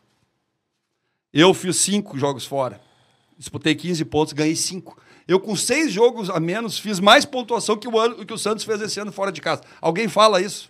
Eu tô tendo que falar aqui, mas eu acho errado. Eu tenho que falar isso. Sim. Mas alguém tem que falar. Lógico. Alguém tem que falar. né? Então, se tu for ver, cara, desde que eu saí do Santos, nenhum profissional conseguiu contra times da Série A mais aproveitamento do que 38%, que foi meu aproveitamento baixo, e que eu realmente achei baixo. Cheguei no presidente e disse: não vai dar, vou me embora. A pressão está muito grande, não tem aceitação, estão incomodando os jogadores, estão incomodando o senhor. Ele, Elias, que se nós perder Palmeiras, aí realmente, pô, se, se perder Palmeiras no Allianz tá ruim, então já vamos agora, né? Já vamos, já vamos, já vamos resolver o problema. É né? provável, É, infelizmente, Se acontecer. ficar pendurado nessa situação, né? Então, isso é só um exemplo né, de- de- do que a gente passa muitas vezes, né? Isso. Mesmo com números bons. né? E, eu continu e continuaram me dando pau. Hoje eu sou referência do pior treinador que passou no Santos e os números mostram exatamente o contrário. Pô, teve lá, tem uns caras que passaram Agora ali. é- é. Não, não, não, eu, eu Todo vou. respeito aos caras. Não, mas vamos pelos números também, né, Beto? Então Sim. tá, quer falar, pô, opinião é livre. Eu acho que, pô, agora, justifica, embasa ela. Agora, tu simplesmente dizer por dizer, Sim. aí eu acho errado. Então, por isso que eu até tô trazendo esses números aqui sem. Pô, considero os caras pra caralho. Pode achar que eu sou. Tem todo o direito. Aham. Agora, vamos botar a verdade. É. Vamos botar os números verdadeiros ali. Né? Porque teve uma pesquisa que os caras até sublimaram um treinador que teve no Santos. Tiraram o cara. O cara não participou, como se não tivesse participado. Aham. Pra botar um, um aproveitamento mais baixo pra mim. Aham. Agora você, Elisca, que tá no, no meio da bola, tá dentro, né? A gente tem tido esse debate aqui várias vezes no Charla com outros profissionais também. É, eu fico vendo que tem um movimento no futebol que tem se tentado ter no departamento de futebol, é, além do executivo, lógico, se você tiver um executivo que seja bom, é, não só para contratar, mas que conheça a bola para discutir com o treinador, mas geralmente vem da Europa, porque você tem lá o executivo, mas tem, tem o diretor esportivo. Coordenador técnico. O técnico, que geralmente esse cara até escolhe o treinador. Exatamente. Ele determina o padrão ali do futebol que ele vai querer, e aí ele vai trocar com o técnico. Aquelas coisas que a gente fala assim, pô, no primeiro tropeço no Brasil, você manda embora. O normal é ter uma troca com essa pessoa. Pra saber se o problema é o técnico É, ou não. A né? gente teve isso com o Castro, a torcida Aham. tinha por algum momento ali uma- um ruído. E não, o Botafogo conversou Manteve, com ele. né? A gente Sustentou conversou- o trabalho. O pessoal lá, o pessoal falou: não, a gente, identificou entendeu que o problema não era o técnico. Castro. Então, e a gente não tem isso. Hoje no futebol brasileiro, quem lida direto com o treinador e é quem manda embora, conhece de futebol? Em alguns casos, sim, em alguns não, né? Mas essa função aí de coordenador técnico é muito importante para nós hoje. O gerente executivo. Porque o treinador, muita gente tem a ideia que o treinador é que manda em tudo. E que o treinador tem que definir tudo. E não é assim que funciona. Ainda mais hoje, como se profissionalizou. E o tamanho que tem hoje um Inter, um Grêmio, um Flamengo, um Botafogo. Não tem como o treinador comandar tudo. Sim. O treinador precisa ter o suporte. O treinador é uma peça da engrenagem. Não é ele que vai determinar normas, horários, procedimento, gestão. Isso aí ele tem que ser comungar com outras pessoas. Para não se estressar com o jogador. Né? Por exemplo, ah, eu tenho que dar o horário para o jogador voltar de um jogo que a gente jogou fora, eles sempre pedem uma liberação para ir jantar, voltar. Mas que horas volta? Não é o Lisca que tem que determinar. Ah, se os jogadores vão voltar com a delegação, fomos viajar, fomos jogar lá no Ceará. Aí voltou nove jogadores só. Cadê os outros onze? É. Eu que tenho que determinar isso? Não. Já é um desgaste a mais, meu cara. eu tenho que escalar, eu tenho que botar, Isso eu tenho que tirar, eu tenho que cobrar, eu tiro da lista, eu boto na lista. É difícil, cara, porque hoje em dia tem um entorno que vai, né? O empresário, é, a namorada, é a mãe, é o pai. É a rede social, É a né? rede social, né? E fica na cabeça do jogador. É. O tempo inteiro. Então hoje, tu, tu não aproveitar um jogador, o jogador já. Sabe? E tu fica com o jogador ali quatro horas no clube, né? As outras 20, tu não sabe onde é que ele tá. Quem que tá falando com ele, quem que tá influenciando ele, né? Então a gente precisa demais dessa pessoa. A gente precisa demais analisar como que nós estamos trabalhando a mente do jogador. É, exatamente, o mental é. Nós não trabalhamos. Não trabalhamos. O clube não trabalha. É. Com todo respeito. O clube trabalha o jogador até aqui, ó, até o pescoço.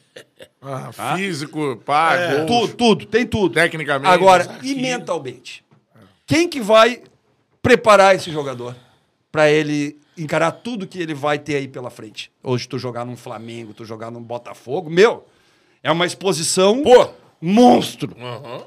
Tu tem que saber como que tu procede, como que tu vai ser um exemplo. Hoje tu é um ídolo e para tu ser um ídolo ter referência. E referência tem que dar bons exemplos. É.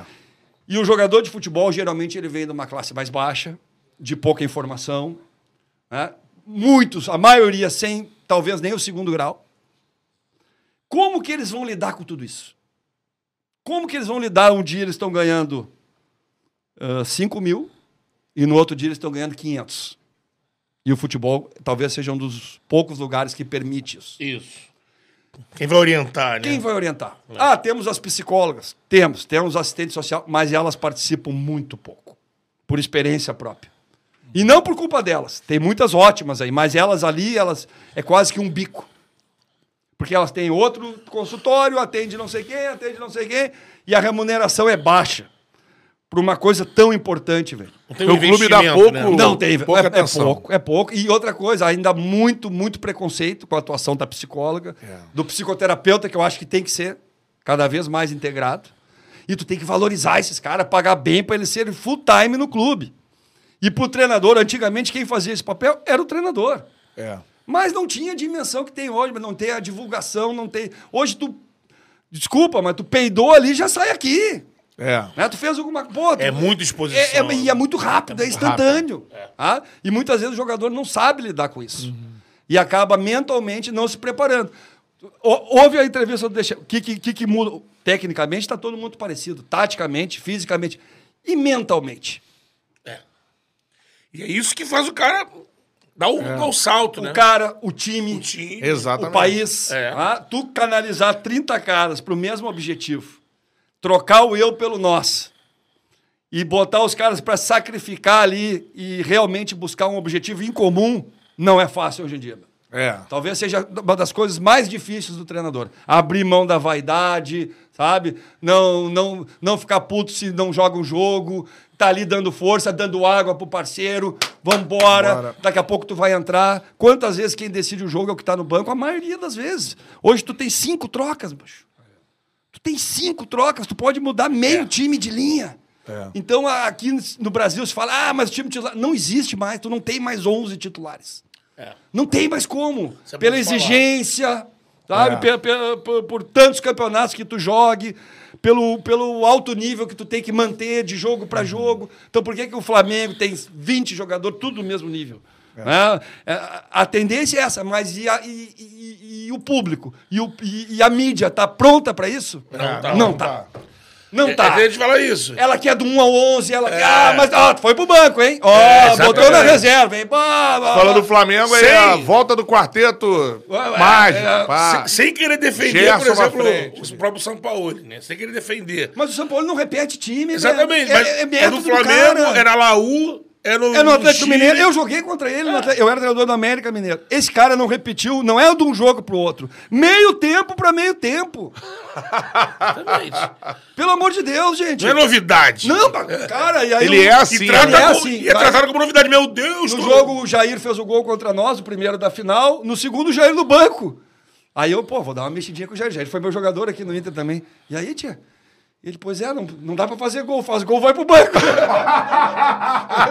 o Hever também falou isso. Cara, o homem é, né? Mas assim, todos eles respeitavam muito a maneira, a, inter- a interpretação dele do jogo, do jogo de posição, Ah. de como o time fica dominante. Ele é posicional, né? É, jogo de posição, total. Ah, Ele, ele, é, ele, é, ele é fogo, cara. Que não tem nada a ver. Cara, é bom a gente falar isso. Eu gosto muito desse- desses assuntos, assim. Porque o que acontece? Eu participei da coletiva quando o Flamengo trouxe o Domi Sim. Pra saída do Jesus. Que era o jogo de posição total também, né? É, É. então. Mas também no Brasil que- os caras não sabem o que é Não jogo sabe, de posição. não É sabe, isso. Porque eu, Eu já ouvi os caras dizer, jogo de posição, cada um mantém sua posição.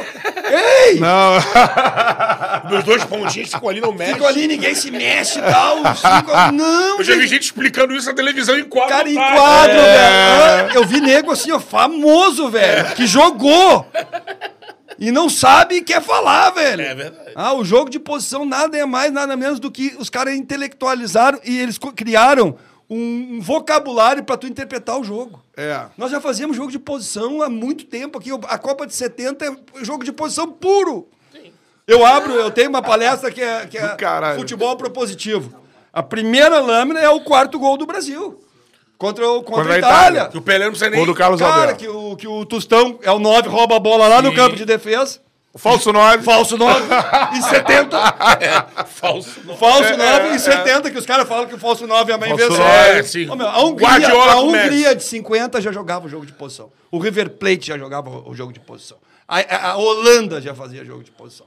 tá? O jogo de posição nada é mais do que tu respeitar alguns momentos do jogo, tu saber intervir no, no tempo certo, tu jogar, abrir, fixar marcadores para teus companheiros ter melhor qualidade e espaço para jogar. Muita gente acha que limita, não limita. Agora, o jogo de posição puro espanhol para o jogador brasileiro não vai. É. Não vai. Agora tu tem que adaptar. Tu puxa um pouquinho do jogo de posição, um pouquinho de periodização tática, um pouquinho de treinamento estruturado, joga ali e o jogador brasileiro cria em cima. Sim. Porque tu tem que ter um padrão. Agora, tu não pode inibir a, criativ- a criatividade do jogador brasileiro, que é o nosso forte. É. E aí, no jogo de posição, muitas vezes o treinador de fora, o jogador sai um pouquinho do padrão, os caras. Ah, ah, deixa sair! É. Deixa sair na hora que pode sair, deixa sair. Não vai sair aqui atrás. É, sai, é Ah, um gol. Agora, lá no último terço, velho. Né, E outra, ah, mas no último terço o jogador que cria sozinho. Não! Tu tem que dar um padrão pra ele. Não deixa só na individualidade. Não é solto, né? Não, Vai. bagunça também não, né? Agora, tu criar dentro do padrão, ok. Aham. Tá liberado. Porque, ó, Beto, tu sempre, ó, quando o cara pegar a bola, tu entra ali. Tá, mas eu vou entrar ali, o cara fechou. Então, então não entra ali, entra por aqui. Aham. Ah, ah, tu pegou a bola, tem que jogar na linha de passe porque para dar lado oposto. Não, mas fechou a linha de passe, joga na diagonal. Tá? O, o jogador ele tem que ser Tomar o, decisão. tomar de- o jogador. Tu tem que treinar o jogador para ele ser o senhor do jogo, para ele interpretar o jogo e ele saber o que está acontecendo, tanto com a bola como sem a bola. Que é outra coisa no futebol brasileiro, os caras dizem, ah, mas jogar sem a bola até eu. Tudo bem. Tudo bem. Uma mentira deslavada. Quanto tempo um jogador fica com a bola no pé no jogo? Um minuto e pouquinho. 54 segundos é a média. É a média, né? O que, que ele faz os outros 89 minutos?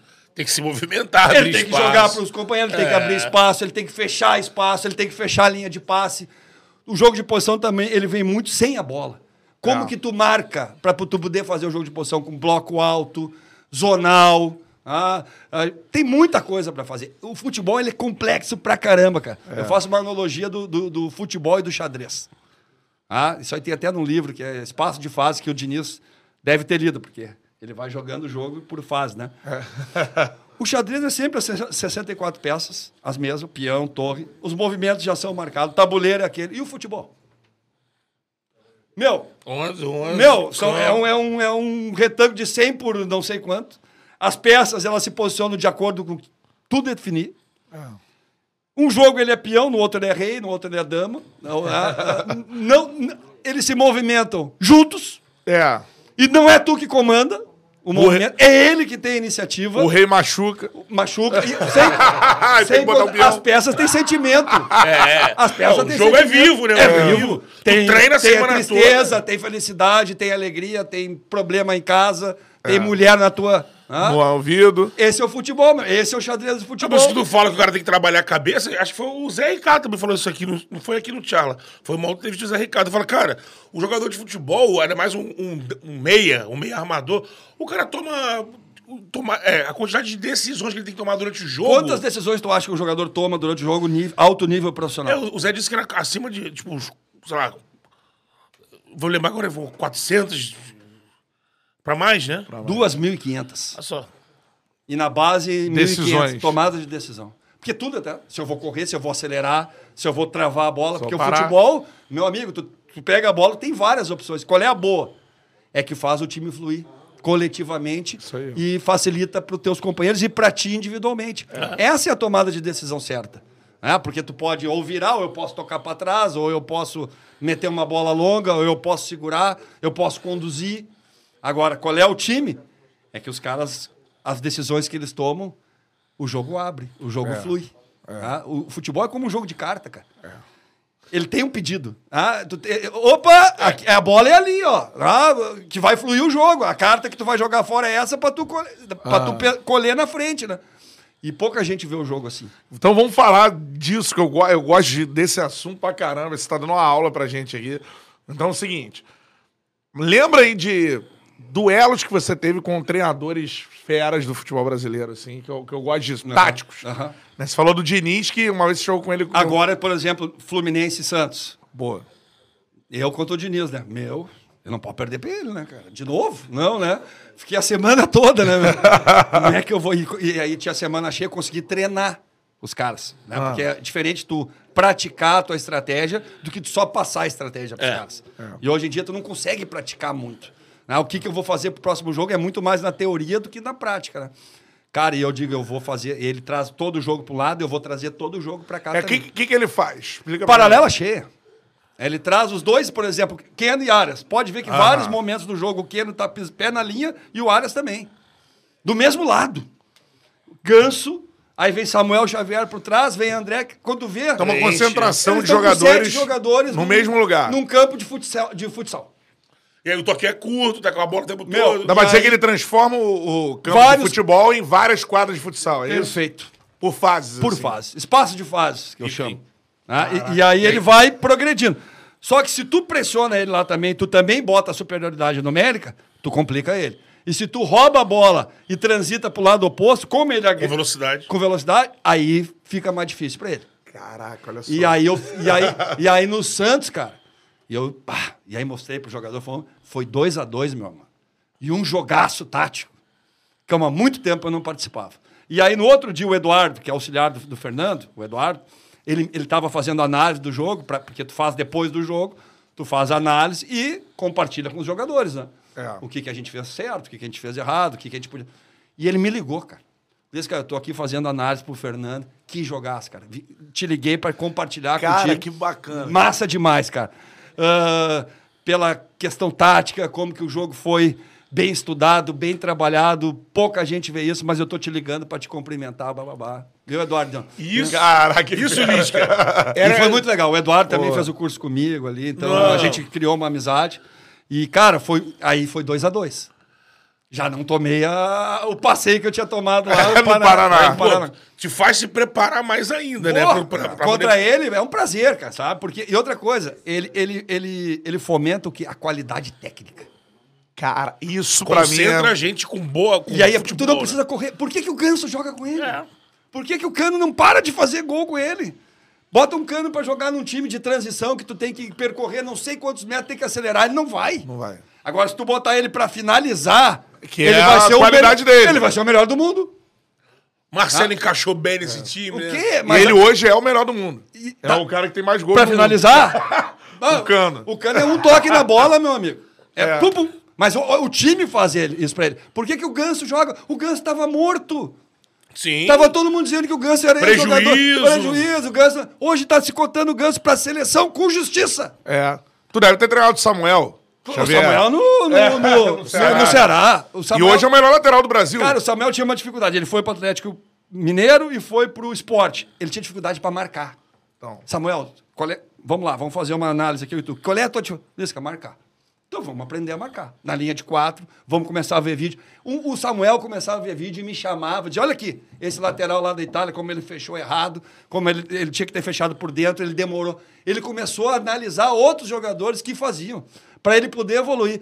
E em 2018, o Samuel já foi o melhor lateral da Série A. Porque a gente No Ceará. no Ceará, a gente virou com 3 pontos e 20, 5 pontos e 36 antes da parada da Copa. Bruno. Parou 40 dias. Eu não dei folga pros caras, eu dei um dia de folga. Os caras deram 15, 10. Nós voltamos nos 26 jogos de- depois da Copa, nós fomos, nós tínhamos a pior defesa. Nós passamos a ser a segunda melhor defesa. Nós fizemos campanha de sétimo colocado de Libertadores. Quando eu falei isso no Ceará, eu disse assim, ó, nós temos que brigar pela Libertadores. Esquece um pouco o campeonato regional. Mudou, os times do Nordeste eles têm que pensar a nível continental. É. Os caras acharam que eu era doido. Mas eu tinha É. embasamento para isso. O Ceará, em 26 rodadas, fez campanha de Libertadores. Um ano depois, o Fortaleza estava na Libertadores. É, é. é. Um ano depois. É. Agora, e, pô, isso é muito maneiro se falar desses duelos. Enfrentou Jorge Jesus também? Não, São Paulo. São Paulo. São Paulo, eu matava. Gente, coisa bem linda.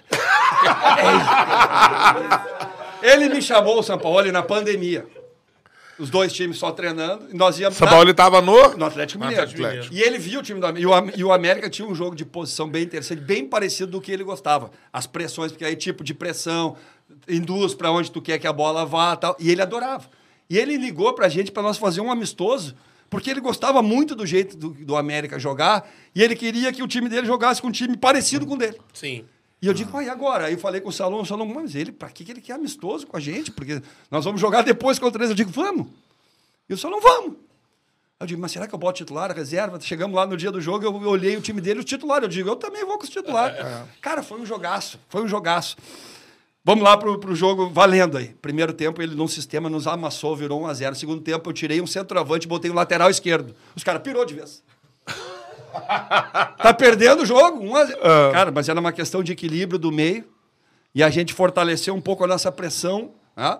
E o jogo mudou, empinou o campo para nós. 1 a 1 ganhamos o segundo tempo. Esse homem saiu louco. Porque ele não, ele não gosta de perder o segundo tempo. Porque é ali que tu mexe, é ali que tu né, já tem a leitura do primeiro tempo. Ah, tem Então ele isso. fica maluco. Aí no segundo jogo, mesma coisa. 2 a 1 para eles, primeiro tempo virou 2 a 2 ganhamos de novo o segundo tempo. Fui cumprimentar ele, Bruno. Esse homem saiu que era um vento, não falo com ele, não quero falar com ele. e tem um cara que é da comissão técnica dele que é brasileiro. E que ficou nosso amigo. E dizia: ele tá maluco contigo. Porque ele tenta um jeito e tu vai do outro, e tu mexe aqui, ele mexe ali. Ele não consegue ganhar de ti o segundo tempo, ele tá louco. Mas eu não consegui ganhar nenhum jogo dele. Foi dois Caraca. empates e uma derrota. Na, na final, na semifinal, a gente perdeu pra ele. O que que você tem visto dele no Flamengo, assim? Ele tá praticando o que ele fazia no Atlético? Ele não tá conseguindo ainda. né? Não. Não, não. No Atlético, a aceitação dos jogadores foi bem maior.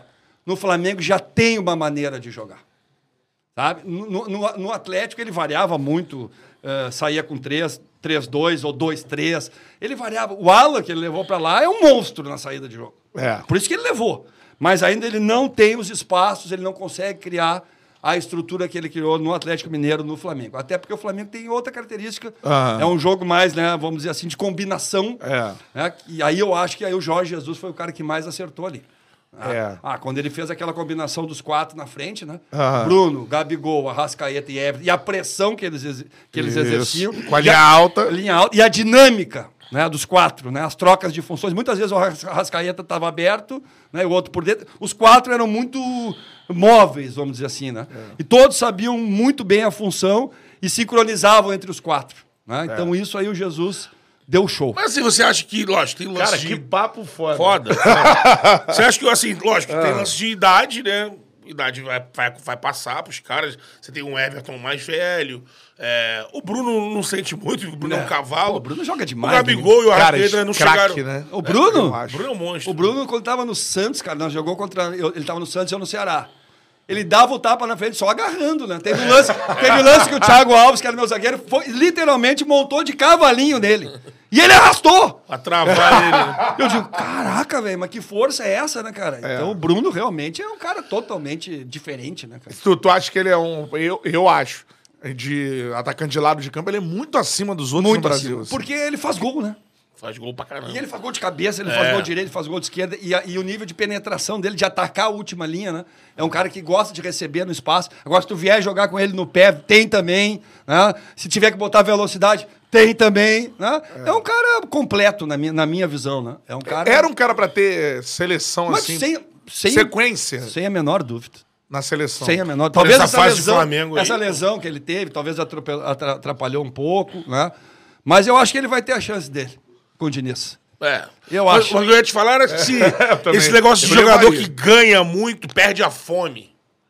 Se Tu, tu, tu, tu quer dar bola, tu acredita nisso? Não. Isso é falácia de quem tá de fora? Que... Não, os que ganham muito geralmente são os bons, né? são os fera. E os fera não te dão muito problema. Porque eles são fera, né? eles sabem o que que eles precisam fazer, eles sabem como é que eles chegaram ali, eles sabem a responsabilidade que eles têm para manter isso aí, ou até para crescer. Então, vou te dizer bem a verdade, cara, com os jogadores assim mais top, dificilmente eu tive problema. Dificilmente. E não vejo assim essa perda de fome, não. Acho que eles querem mais ainda, sabe? Eles querem mais ainda e não é só o dinheiro, sabe? É a projeção, é o prazer de estar, no caso do Bruno, defendendo o Flamengo, ser uma referência, né? Ah, mostrar todo esse futebol que ele tem. Eu acho que é muito além do dinheiro.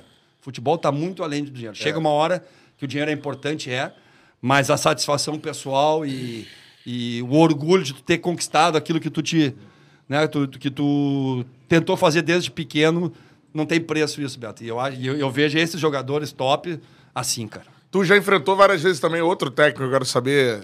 Duelo tático, isso me encanta, assim. É. Porque eu tava falando, a coletiva que eu participei, o Marcos Braz falou uma parada que, que aí eu fiquei depois conversando com a galera do Flamengo que não tinha muito a ver. Ele falou: não vou dar cavalinho de pau no transatlântico. O que, que é isso? Saiu o Jorge Jesus, traz- entrou o Domi, mas não tem nada a ver com o Nada, trabalho. nada. a ver. Ele deu o cavalinho Deu, de pau. total. É, total. Total. Vem dando o cavalinho de pau das Atlânticas. Isso é Tem uma nada coisa que no ver, futebol cara. brasileiro é assim, né, cara? Sai Lisca, entra o outro, nada a ver, né? Nada Com- a ver. com Outro padrão, outra. Não, e tem a galera assim, ah, mas esse cara joga pra frente. Mas tem vários jeitos de jogar pra frente. O quê? Que era Tem ofensivo. muito- Ah, é. O futebol não tem o jeito certo, galera. Ah, esse é o jeito certo. Esse é o jeito certo nesse time, com esses jogadores, É, então. nessas circunstâncias. Você tem Ah. um grupo de jogadores com perfil de jogo. É. Aí tu vai poder agredir, né? Qual é o grande treinador? É aquele que se adapta Ao- às peças, aos jogadores que tem. Eu, não- eu, eu acho errado. Ah, eu jogo assim, os jogadores têm que se adaptar. Não. Não. É o treinador que tem que se adaptar para poder o quê? Qual é o grande objetivo do treinador? Extrair o máximo de cada jogador. individualmente e coletivamente. Porque o, o Beto sozinho é uma coisa. Agora o Beto e o Bruno junto é outra aqui. Outra parada. É, essa relação, in- essa relação intersocial. Vocês mesmos, não foi, não foi assim que vocês começaram? Foi. Sim, Foi sim. assim, eu vi vocês falando. Né? Um não tava sem espaço, outro também fizeram um negócio. Pô, Isso. esses caras juntos aí é muito melhor que o Bruno sozinho e que o Beto sozinho. Os É. dois juntos vai dar química. E, e a gente chama isso de relação interpessoal. No, no- no- ah? O Arrascaeta com o Gabigol é uma coisa, o Arrascaeta com o Lisca é outra. E aí o Arrascaeta possibilita que o Gabigol. Uh, ah, então, esse é o grande lance do treinador. Nós somos, na verdade, melhorador de performance. É. Nosso, nosso segredo é melhorar a performance dos caras. Se debruçar pros caras melhorarem. Isso aí. Mas não só individualmente, né? coletivamente. Uhum. Porque coletivamente, tu estando bem, a individualidade cresce. É. E aparece. Ao contrário, é difícil. É. A individualidade aqui. Qual é o grande segredo do craque? O grande segredo é dividir o esporte dele com os outros. Porque sozinho ninguém ganha nada. É, é coletivo. Aí vem, lembra o Michael Jordan? Michael Jordan. Melhor MVP, MVP, melhor pontuador, melhor defesa, mas não ganhava. Até que o Phil Jackson chegou para ele, meu amigo, tu nunca vai ganhar se tu não fazer o Beto crescer, fazer o Bruno crescer, fazer o é Lisca cara. melhorar. Tu vai ser sempre um, um vencedor solitário. E tu nunca vai conquistar o teu objetivo Individual, né? que é ser o campeão da NBA. E aí ele parou de decidir todas as bolas, ele deu a bola final pro Parkinson fazer de três O Pippen. pro Pippen. E aí os negros cresceram e aí virou isso. Eu sou fã do, do Phil Jackson, né? Eu li todos os livros dele. É. Caraca, ah, quem que não legal. leu ainda Cestas Sagradas, Onze Anéis. é ali uma... Budista, Phil Jackson. É budista. É, eu, eu já tentei, vai. É muito sereno, né? Dura cinco minutos. Ah! Até minha mulher chorou. Volta o doido. É. O budista nem na- não tá funcionando nem no dia a dia. Ah, mas, mas nem não tá, não tá, não tá, Tô zen demais. Tá calmo. não tá fazendo nem o serviço de casa. Ah, Vamos voltar, volta o doido. Para de, de, de fazer meditação. Para com essa porra aí. E volta lá, enlouquece. Deixa né, o fio. Deixa o Phil Jackson lá. Não, o Phil Jackson. Mas é gênio, gênio. Não, a- a- o que ele conta ali, né, a, a- a maneira que ele trabalhou a parte mental dos caras. Sim. Porque talento tinha. É, o né? americano se debruça sobre E- isso, e- né? agora, essa parada, você, você entrou nesse, nesse tema. Depois eu vou perguntar de Abel Ferreira, que, que eu queria que você falasse Tá. dos seus enfrentamentos com ele aí. Agora. Abel que é substituído pelo Jesus também. É, é, é. Dois polos. É.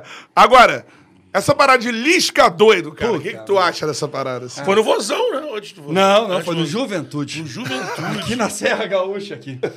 Na verdade, o Juventude estava sem série, sem dinheiro, sem time, sem nada. Né? E, cara, o clube do caramba, o Juventude. Hoje está redondíssimo. Né? Hoje, talvez, é um dos clubes mais redondos do futebol brasileiro. Quem, quem quiser investir, sabe? É, né? Vai ali na Serra ali. Tá Nenê tá ali, pô. o Nenê tá ali, o clube se reformou todo o estádio, todo o de treinamento, tá sem dívida, sabe? Tá. É uma região maravilhosa. Recuperou, né? Caxias do Sul é bom demais. Pô, que. Se eu fosse Bento bilionário, eu metia a de juventude ali. Vai lá, hein? Vai lá que tá bom Bento demais. Gonçalves, Carlos, é, Carlos Barbosa, Circuito Garibaldi. Os gringos sabem que é bom. Eles sabem que é bom. Italianada toda. É difícil de eles pegar confiança em ti, cara. Mas depois que eles pegam, Um abraço. aí tu vai. Eu sou italiano também, eu tô- sou de De Lorenzo. De Lorenzo. né? Então já meio que ali. Mas aí, cara, nós não tinha. Assim, era, era duro, cara. Aí, pô, me abracei com os jogadores, dizendo assim: ó, vamos tirar esse time do atoleiro que nós vamos crescer. Aí eu conheci a torcida organizada, era o, era o Dinho, do- o presidente da Mancha Verde, o Nego, o Tiririca. Os caras começaram a me ajudar a fazer ação, assim, por exemplo. Eu queria fazer um jantar com os jogadores, com as famílias. Eu não, não tinha dinheiro. né? Aí os caras me ajudavam, faziam rifa, faziam não sei o quê, bababá. O Lessa também, que era conselheiro, morava do lado do clube. O Tatu, que era dono do, do restaurante também. Pô, os caras começaram a me ajudar. Aí nós, pô, começamos aí, né? E- Aí vamos fazer uma final de gauchão contra o Inter no Centenário, estádio do Caxias, que o Jacone estava interditado. Aí a- o estádio, a torcida do Juventude ficava atrás de mim ali. E numa decisão antes, o Juventude tinha tomado sete do Inter. Caraca.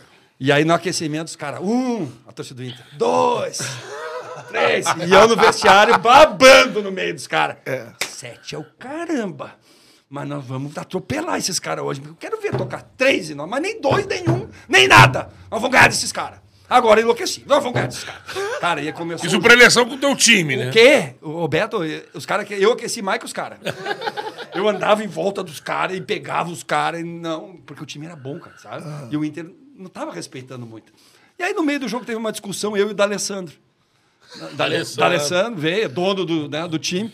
Veio, não, uma discussão, e ele veio em mim, não, temos que acalmar, porque tu é o líder, eu sou líder, eu, tá, tá, tá, beleza, beleza. Quando se virou, fez assim, ó, ah, vai tomar no O o D'Alessandro. D'Alessandro, na frente da torcida do Juventude. E a torcida do Juventude tinha o grito. Vai tomar no cu. É, ah, vai, muita conversinha, vai, sai daqui. E aí a torcida do Juventude atrás enlouqueceu. Aí os caras. ah? E o grito da torcida era papo, papo doido. O papo é o mascote do Juventude. Ah. É, um, é um tipo um periquito, assim, tipo, Aham. tipo do Palmeiras. Papo, papo doido. E aí o Dinho, sem vergonha, chefe da torcida, começou. Lisca, lisca doido. E veio o estádio inteiro. Por causa de dar uma no D'Alessandro. Tava enfrentando, cara. Tava Sim. enfrentando o Inter, sabe? Era Chega forma- de ser humilhado. Assim, É. ó, tava valorizando a juventude. Feliz da vida por estar ali. Tá? Ah, trazendo de volta a torcida com prazer, de- sabe? Porque tava todo mundo com vergonha de ser torcedor da juventude. É. Ah, tava, tava todo mundo assim, ah, sabe? Série D sem série. Nós tínhamos que ganhar a copinha do Estado para buscar uma vaga na Série D. É. E aí nós ganhamos. E campeão na Copa do Brasil, pô. E, O pô, clube. Juventude é. é. um é um clubaço, cara. Tem uma Eu história... tava no Maracanã por acaso. É. assim. Já era jornalista, já, né? Já era jornalista. O parceiro ali com a camisa do Botafogo ali. Vai, vai dar em mim, né? Mas, cara... Eu tava lá, assim, mais de 100 mil pessoas. Ali, ó. Ixi, meu Deus do céu. Veio reclamar do barulho aí. É. Não joga nada. Nada. Não joga nada. Mas aí a história é essa, então. Agora me perdi. Perdeu chegou do craque aqui. Ô, De quem é o estúdio aqui, Beto Júnior? Fala pra galera. Rafael Sobes. Pô, palmas pro Sobis. Vai ter resenha com o Sobes. Pô, sensacional. Sobes, primeiramente, obrigado aí, mano, pelo espaço. É isso aí. É uma pequena ressaca. E aí, tudo certo? Pô, genial aqui o espaço, muito maneiro. Estúdio Sobes aqui em Porto Alegre. Pô, show de Estiver em bola. Porto mano. Alegre. É isso aqui? É. Eu não sabia de nada. Esse cara eu vi chegar Não no vou- menininho. É. Eu não vou atrapalhar, só vim aqui. Esse cara eu já falei pra todo mundo que ele é o melhor treinador que eu já tive na base. Aí, ó. Caraca, que Desde a base, né, até o fim da minha carreira. Não, não fala ele, isso, ele sabe disso Não e, fala isso, e eu tô agora num movimento no meu pós-carreira que é, é agradecer as pessoas que me ajudaram, né? Porque futebol a gente tem companheiros, depois o cara vai embora, a gente não fala mais. Então aqui arrepiado, obrigado por tudo. É, não fala Esse isso. cara foi o cara mais fera que eu tive. Ah, que isso, Pô. isso é sacanagem, cara. Ninguém sabia. Ah, é Pô, sacanagem. vamos chorar. Vai todo mundo chorar aqui, mano. Isso era, isso era combinado não? Não. Não era combinado? Puta que pariu. Caraca, aí. Não, sobe Eu- é foda. Vambora, cara. Vambora. Ah, esse cara é fogo, né, cara? Craque, craque, craque. É, já- ele fala isso há um bom, ele fala isso há um bom tempo aí, né? E agora teve uma outra participação que ele, o pessoal me mandou. Cara, o que, que eu vou falar, né? Um- esse cara aí é um predestinado, vencedor, um- que treinava esse cara aí, que Mas se dedicava, velho. Eu acho que isso é, tipo, tu é um cara, eu sou um pouco assim também. Tu é um cara que tra- transmite muito, É, paixão, muita né? paixão, muito É, amor, Isso cara. que eu consegui passar pra esses caras, velho. É. Pra todos eles. Você dá maior Jogar- orgulho isso. Os caras tinham um tesão pra jogar, sabe? Um, e um, um orgulho de estar representando ele, no caso o Inter, né? Que ele foi meu jogador do Inter, no juvenil, no júnior. E, cara, esse cara aí, realmente, ele é diferente. É. Ele é. Pra fazer isso aqui que ele fez, né? Não, é, não é todos, cara. né? Não é todos. Mas tem muito jogador que reconhece, né? Tem muito jogador. Eles são. Eles são. Ah, obrigado. Não tem, não tem, não sei nem o que eu falo. pô, cara. pô, Que momento, cara, espetacular. Só o Charla vai lembrar. Só o Charla. Agora, ó, vou gritar aqui, ó. Você vai comigo, tá? Porque primeiro, ó. Porque depois mudou Galera- aqui o ritmo, né? É. Ah, não, não. Não, não, vou peraí, gritar peraí, peraí, peraí. Aí depois do, do, do Juventude era Lisca, Lisca doido. Aí no Náutico era Ah, é Lisca doido. ah, que aí vem pro Recife, É, né? Aí, é. aí vem pro Recife. E Quando aí, eu- posso só mandar um abraço pra galera do Ceará. Sim. Ó, aqui, ó, aqui, ó. Vozão, tamo junto. E ainda vamos é a jogar Ceará. Amor, né? Ceará, Ceará Amor, Ceará o Jay é o, é, o, é, o- é o, é o chefe da torcida. Da torcida. Um convidaram abraço. a gente, a gente tem que cobrar o Veridiano. É. Ah, o Veridiano? É, porque ele disse Veridiano que é gente boa demais. ele ia arrumar... É. É. porque assim, infelizmente o Vozão... Aí Ó, a torcida do Vozão abraçou a gente, cara. É mesmo, cara. É, a torcida do Vozão, quando abraça, meu amigo. Cara. Abraça mesmo. Já me abraçou várias vezes, agora teve lá uma pesquisa. De novo, eu fiquei como, né, pra eles- É. Pô, torcida do Vozão é... É, então vamos lá, galera, ó, me ajuda aí, beleza? Saiu do hospício, tem que respeitar. Lisca doido é Ceará. Saiu Essa aqui do ficou famosa, né? hospício, tem que respeitar. Lisca doido é Ceará. Eu acho que esse teu momento no Vozão, acho que é o... Ah, esse aqui explodiu boom, no né? Brasil, No né? Brasil, Porque né? era Série A, né? Porque, na verdade, eu tive isso em 2015 no Vozão. Quando eu fui pra tirar o Ceará da Série B pra Série C. E você sobe com ele. Cara, eu, não, eu tive assim, ó. Quando eu Pra cheguei- não cair, Pra né? não Pra cair, não cair. Pra ser, isso Porque quando eu cheguei nas últimas 10, ro- 10 rodadas, era 98% de chance de cair. Nós tínhamos de 10 jogos, nós tínhamos que ganhar 7. E nós ganhamos os 7. E aí, no primeiro jogo que eu fiz, foi contra o Botafogo, no Rio. O segundo, eu perdi pro Criciúma 3 a 0 na estreia. Nossa. Aí fomos pegar o Botafogo no Rio, Botafogo líder, melhor, ganhamos do Botafogo 1 a 0 no Rio. E aí voltamos para jogar no Ceará, no PV, que é o estádio menor. Tava lotado. Aí nós ganhamos do Boa Esporte 2 a 1 E eu não queria mais esse negócio do Lisca, ah, esse negócio de torcida, bababá. Eu digo, ó, meu, vou dar um tempo. Aí tô indo embora pro vestiário e a torcida começa. Vem aqui, Lisca. Vem aqui, Lisca. 20 mil pessoas. E eu vou, não vou, não vou. Aí veio o, o mascote, o vovozão. Vem, vem. E foi me arrastando. Quando eu entrei na área, velho, em direção à torcida, começou a música. Caraca. Saiu, cara, Do hospício. 25 mil pessoas, velho. Parecia uns argentinos malucos gritando É. em cima do negócio. Eu digo, meu, o que, que é isso? Cara, me deu um arrepio um negócio. Eu digo, eu- primeira coisa que eu pensei, eu não posso deixar esse time cair. Te abraçando daquele Cara, jeito. Os caras me né? abraçaram desse jeito. Pô, os caras me tiraram do hospício, mandaram respeitar. É. E ainda disseram que, pô, o cara é nosso. Liscador é Esse Ceará. abraçou. Mas sabe por que, que surgiu isso? Por quê? Porque ao meio-dia, no jornal lá do, do- de notícias do Ceará, eu tava vendo, os caras perguntaram para um indigente na rua. O que, que tu acha desse treinador aí que assumiu o Ceará nessa loucura aí, do- praticamente caiu, bababá, babá. Ele olhou para a câmera e falou: saiu do hospício, tem que respeitar. Lisca doido, é Ceará. Deu as costas e virou. E foi embora. Ah, foi por isso. Foi por isso, cara. E de noite a torcida do Ceará me cria a música em cima da fala dele. Ah, você criou. Criou a música em cima da fala do indigente na rua. E, pouca gente sabe E disso. cara Eu já procurei esse cara. É, já pedi pra TV lá procurar, ninguém nunca achou. Caralho. Ninguém nunca Cara, o cara apareceu. O cara apareceu do nada. Era um indigente. O Leprechal. E ele não cantou, ele falou, ele falou falando. Ele foi uma fala que ele falou. É. E os caras transformaram em música. E aí ficou, né, cara? Aí 2000, a gente não caiu, pô. Aí 2018, aquela situação que eu te falei, que o Ceará tava horrível.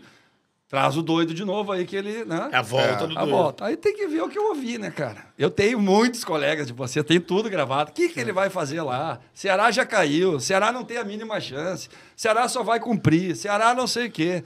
E a torcida do Vozão, eu e o presidente Robson, compramos a bronca. E começamos, começamos. E aí começou a aparecer no Brasil. Aí começou, né? Transmissão nacional, Série A. É. Os caras vinham à festa. O Renato Gaúcho, o Dorival, coisa assim. a gente ficava, ó, vai, vai terminar o jogo do Ceará. Bota lá, bota lá, que o maluco vai lá fazer a festa com a torcida. Ia na galera. Aí ficavam lá. Tanto que o Dorival traíram o Justo Klein, o Renato, no meio do curso, eles puxaram a música, os treinadores mesmo. Vamos lá, o Dorival. Saiu do. Quando eu vi está o. Dorival, o Gilson Kleina, o Renato. Eu digo, ah, vou tomar banho. Ah, para. Todo mundo sabe. Ah, me sacaneando. É. Saiu do É o. Renato, o, o louco, o Renato. Dorival. É o Dorival, o Dorival que comandou, traíra da porra. O, Dori- o Dorival que comandou. Que um baita no cara, um abração pro Dorival também. Mas assim, tem essa É zoeira. quase o astro de rock, pô. Cara, É esse o sentimento. Aí, Assim, deixa eu- pra- aí o Beto perguntar se é bom ou é ruim.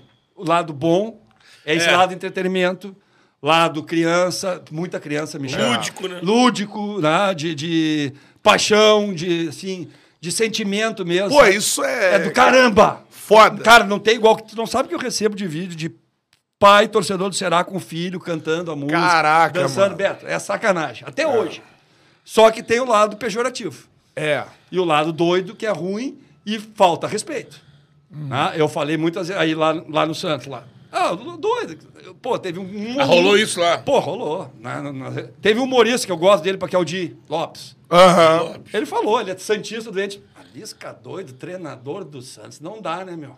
Bah, Aquilo ali, sabe, me deu um. Sabe, porque eu gosto deles pra caramba. Eu acho, pô, os caras estão batalhando pra caramba, mas ele nem me conhece, não. ele nem viu os números que eu te falei, mas já tem o preconceito. Preconceito. Já tem o preconceito. Então aí eu te falei todos os números, eu te falei hoje os meus números em comparação do quem passou. Faz um ano que eu saí do Santos, o Santos nunca mais ganhou um clássico.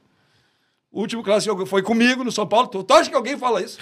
Quando que- o Santos tem clássico, ah, ganhou ah, contra o São Paulo, mas não diz era o Lisca o treinador. Ah, e, aí- e aí começa. Cai ah, numa de diminuir, né? Exato. É. Aí é fácil de diminuir. E é fácil de meter a porrada. Né? Vou te dar um exemplo. Quando eu saí do esporte, fui pro Santos. Pô, foi Eu ia te perguntar Ah, isso. Foi uma pica do caramba, né, cara? Foi ruim pra caramba pra mim. Ficou horrível. O que, eu- que tu pensa dessa decisão hoje? Foi um erro. Foi um erro. Não me arrependo. Porque tu só vê que foi errando tu indo lá. É. Né? Porque também tu... E é o Santos, né? É, é. E era o Eu Santos. sempre pondero Agora, foi um erro, porque eu estava assim. muito bem no esporte, fui muito bem recebido. É. Tá? Agora, o que aconteceu? No meio do jogo, me sai uma informação de dois jornalistas que eu estava acertado com o Santos, que é uma mentira. Tinha a intenção do Santos e eu falei pro presidente, depois do jogo vamos conversar. Ok. Ah, não tava nada Ô, acertado. ô, ô, Beto, só acerta quando o treinador fala. É. Ah, tanto que já tinha acontecido isso comigo, quando eu estava no América, o Santos me chamou, eu fiz uma reunião com o presidente Rueda, ele falou, bem-vindo ao Santos. Eu falei, não, não, precisamos ver qual é, que é a situação, pá, conversamos, não acertamos, eu fiquei no América. E o gerente era o Jorge Andrade, que é, o- é o gerente do esporte, ele sabe. Aham. Ele participou daquela reunião que eu não Agora me colocaram no América, a- a- anunciado em todos os sites. A minha esposa, tu acertou com o América? Não. Não, eu sou muito amigo do Salum, que é o, que é o presidente da SAP. Pô, a gente conversou bastante, chegamos os dois à conclusão que não era o momento. Ok. Beleza? O- Ok, ele queria, eu também queria, mas achamos que não era o momento. Aham. Tá? Me anunciaram para tudo que é lugar que eu tava acertado. Aí já me desmereciam. Ah, ele, não, ele só veio porque o Ceni não quis, porque o fulano não quis, então veio o Lisca. Aí quando eu não fui, os caras, ah, o América que desistiu. Cara, é só, Só facadinha. Só facadinha. Tá? Então isso é o lado negativo. Uhum. Esse é o lado negativo. Mas É. também vamos fazer o quê, né, Beto? Cada um, né, Bruno? Cada um, É. Bruno e Beto, cada um faz o acha né, o que, que vai fazer É. do seu nível. Então, eu, eu já tentei tirar, entende? Mas agora não sai mais. Não, agora eu, Né, olha eu aqui. não acho que você tem que tirar, não. Ah, Muita gente já me É, falou isso. é. Aqui, aqui você cantou a música, vocês todos aqui sabiam. Mas como é que vai tirar? E com carinho, pô. Com carinho. E por É. isso eu não me importo. Agora, pô, por exemplo, Fernando Carvalho, o Salom mesmo já me falou, pô, isso aí te atrapalha, sabe? Vamos... Pô, o Dorival que falou isso pra gente uma vez sobre o Rodinei. Rodinei. Exatamente. Que a gente que. Ah, Era o um cara Rodinei veio tão aqui também. Tu vira No mais meio, pouco, olha o cara como E aí, quando o teu trabalho mesmo, a qualidade do teu trabalho, muitas vezes fica em segundo plano. E quando você, é, um trabalho que não é legal, aí o pau tora. O pau tora É. de um jeito que tu não tem noção. Por exemplo, eu saí, realmente. Mas qual treinador brasileiro não fez isso já? Ah, pô. O Mancini já fez. O Dorival já fez. O É. Guto Ferreira já Ceará fez. Flamengo. O, ei, É. o, o Filipão acabou de fazer. O Castro fez. E a porrada, como é que foi? A diferença foi muito grande. Bruno, foi muito grande. A diferença foi muito grande. Os caras não me perdoaram, me chamaram de mau caráter para baixo, para baixo, e não era verdade. Tá? E eu, depois do jogo, o que, que eu ia fazer? Eu ia sentar com a diretoria do esporte, ia dizer, ó, acontecendo isso, eu tenho essa situação. De repente, a diretoria do esporte dizia, não, fica aqui, vamos prorrogar teu contrato, como fizeram com, com Carpini agora no Juventude. Aham. Ah, tá sendo cotado, o que que a ah, tem alguma situação. Então vamos renovar até. E aí, cara, como foi durante o jogo, a torcida do esporte se revoltou e eu não tiro a razão. Sim. E aí me xingaram, me jogaram milho, me jogaram tudo. E ficou uma situação meio inviável, porque como é que, sabe? É. Não tinha mais como voltar. Eu, eu, eu, eu perdia a possibilidade de decidir entre ir pro Santos e ficar pro esporte. Aham. Eu, eu ia. Porque eu estava muito bem. E aí o presidente do esporte ficou maluco, levou para o lado pessoal. Hoje me xinga, fala. E aí é lado pessoal. Então eu nunca vou fazer isso com ele. Respeito ele como presidente do esporte. Já pedi para ele algumas vezes para ter um pouquinho mais de respeito. Tchau, É, ele veio aqui. Ele, é, é, ele pô, me tratava assim como muito bem. Fui na Se- casa dele. Se sentiu traído, vamos dizer. E é, ficou assim muito forte o negócio. E ele levou muito pro lado pessoal. Mas são coisas que acontecem. Agora ele já está preocupado lá com as coisas do esporte. O esporte tem certeza que vai subir. Fiquei mu- com muitos jogadores assim. Que eu fiquei assim, foi muito legal a relação com pô, Sabino, Thierry, a dupla de zaga, o Ronaldo, primeiro. ano. Os, a aceitação do meu trabalho foi muito grande deles. tá? Então, essa saída, assim, a minha imagem ela foi muito deteriorada. É. Muito, muito. E eu já vi vários treinadores fazer isso e não ter essa, essa repercussão tão negativa. Então vem muito por- pela questão do doido. tá? É. Mas já passou, faz um ano, mais de É. um ano também. E eu aprendi. tá? Eu já tinha acontecido várias vezes isso, sabe? De eu estar em outro clube bem e ter recebido uh, Proposta. proposta. E eu nunca tinha ido. Nunca. Foi a única vez. Foi a- eu ten- vamos, vamos arriscar, porque é assim. eu- E já te mandaram embora pra caramba. já? Ei, o- com 10 jogos, com outro- É assim. tá? E é- existe um contrato, mas eu não achei legal. Aí eu vendo por mim mesmo. Ah. Depois que tudo passou, Agora olhando de longe. eu não repetiria. Tá? Porque tu tem que valorizar quem te quer, quem realmente. E a torcida. Como ficou toda essa imagem, a torcida do Santos eu já cheguei bem desgastado. É. Bem desgastado. Então, o primeiro jogo, esse contra o Fluminense na, na Vila, quando eu tô indo pro banco, já tem quatro caras do torcedor do Santos com umas notinhas de 100 me mostrando.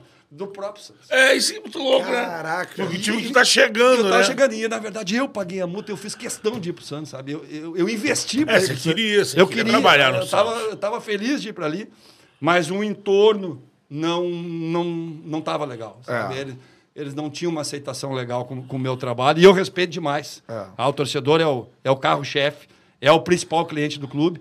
E essa foi a razão que eu procurei o Rueda e pedi demissão com oito jogos. Aí saiu que o Lisca foi demitido, o pessoal lá três meses dando a mesma notícia, e eu deixei. Deixa eu dar a notícia errada, deixa. Aí até cruzei com os caras, com o Bruno e com o Iago, que são pessoal lá, são jornalistas, falei para eles, mas eles continuam até hoje, né? Até hoje. eu- Lisca foi demitido. Lisca foi demitido, Lisca foi demitido, Lisca foi demitido. O, o- o um, um, um site, que é o UOL, fez a his- a, história certa. O outro deu a história errada. Mas os meninos parecem que ficaram bravos comigo. Sabe? Uma coisa meio. Eu não tenho nada contra eles, pelo contrário, são os baita de um profissional, fazem um monte de reportagem, mas eles realmente encruaram comigo. Né? Eles Aham. resolveram que eu não prestava pro Santos e tem a opinião deles e, e vida que segue. Agora, eu ia te perguntar, essa, ainda dentro desse, desse tema, também tem uma passagem pelo Náutico, que a gente tem que lembrar. O Neto Baiano. Neto. Queria que você contasse a história pra galera que não conhece. Galera do Nordeste, porra, conhece pra Ah, caramba. O Neto, cara, o O Neto. que, que aconteceu? O Conta Neto, aí. inclusive, agora quando eu fui pro esporte, o vídeo de, de chegada no esporte, quem faz a minha apresentação é o Neto Baiano. Só pra tu ter uma ideia de como que a coisa ficou, né? Ficou. Que na verdade em 2015, eu fui Ah. pro o 14, quando eu cheguei no Náutico, o Náutico não ganhava do esporte há 10 anos na ilha. E quando eu cheguei, os caras falaram: quero ver tu ganhar do esporte na ilha. Eu falei: eu vou ganhar. E aí comecei a mapear o esporte. Fui num amistoso, era esporte confiança, entrei na ilha, sentei lá em cima, fui, me tiraram a tapa da ilha. Essa história foi sensacional. Eu achando que ninguém ia me conhecer. Tudo espião. É de espião, fui de óculos, se- sentei lá em cima. Na torci- na Foi torcida- igual, qual era a fantasia? Calma aí, óculos. bermuda de brim, sem camisa e óculos. Ninguém vai me reconhecer. Eu tô há 10 dias aqui. Comendo um pitu ali, pô, camarãozinho. Ah, parecia um gringo, velho. Ah, cara, aí tá, tô ali, 40 minutos do primeiro tempo. Um, um torcedor me reconheceu, começou a olhar. É o Lisca. E eu comecei a olhar pro outro lado, né? Técnico do Olhei, rival. Técnico do Náutico. né? 42 do segundo do primeiro tempo e começou. É o Lisca. E eu, não, não sou o Lisca, nada. É. Aí já, de vez de um, já era quatro. Não, é tu sim. É tu. Aí, aí já eram uns 15. E vieram vindo, né, cara? E eu falei, não, tá, seguinte, sou eu mesmo. Sou eu mesmo, tal. Eu vim aqui olhar, pô, tô trabalhando. Os caras trabalhando, meu caramba. Sai daqui, cara. Quando eu olhei 44 do primeiro, eu digo, eu vou sair antes que termine o primeiro, né? Porque se terminar o primeiro, vai vir os 500. Aí eu comecei a descer. Comecei a descer, os caras, vai, vai, pega, pega. E eu, não sei como é que eu não caí naquela arquibancada. Eu só Caraca, um- os caras foram o dentro. quê? Tomei um pé nas costas, tomei um É? tapão aqui na nuca e... Vaza! O técnico do Náutico. Daí no também. Náutico. Os caras fizeram essa reportagem lá. né? Eu fugindo. E eu correndo, os caras, pega, pega. Quando eu entrei no meu carro, meu, eu não sei como é que eu não morri, velho. Eu não conseguia respirar de tanto que Vinha eu no corri. Ô, descendo Beto, De tanto que eu corri, velho. Aí, cara, tá, ficou aquela história. e- Só que, eu- só que eu digo assim, ó, eu já sei como é que o time dos caras joga. E quando eu cheguei no Náutico, dia Viu 4... 40 minutos. 40 minutos. Mas eu já estava mapeando, era o Geninho treinador. E eu, e eu tava, cheguei no Náutico dia 13 de janeiro, não tinha time. Aí Eles disseram assim, traz tua comissão técnica. Eu cheguei lá com sete da minha comissão técnica, só que os, os oito que estavam lá ficaram também. Então nós era entre 15 na comissão técnica e seis jogadores, tu acredita? seis jogadores. Seis. Tinha mais de azul da comissão do que de cinza, que era roupa de treino. Eu digo, caramba. E dos seis, quatro me disseram que não ia ficar. Ah. Isso era dia 13 de janeiro. Aí eu, e o que, que eu, eu falei pros caras? E agora? E os caras, ó, meu, pega o telefone e liga pros caras que jogaram contigo.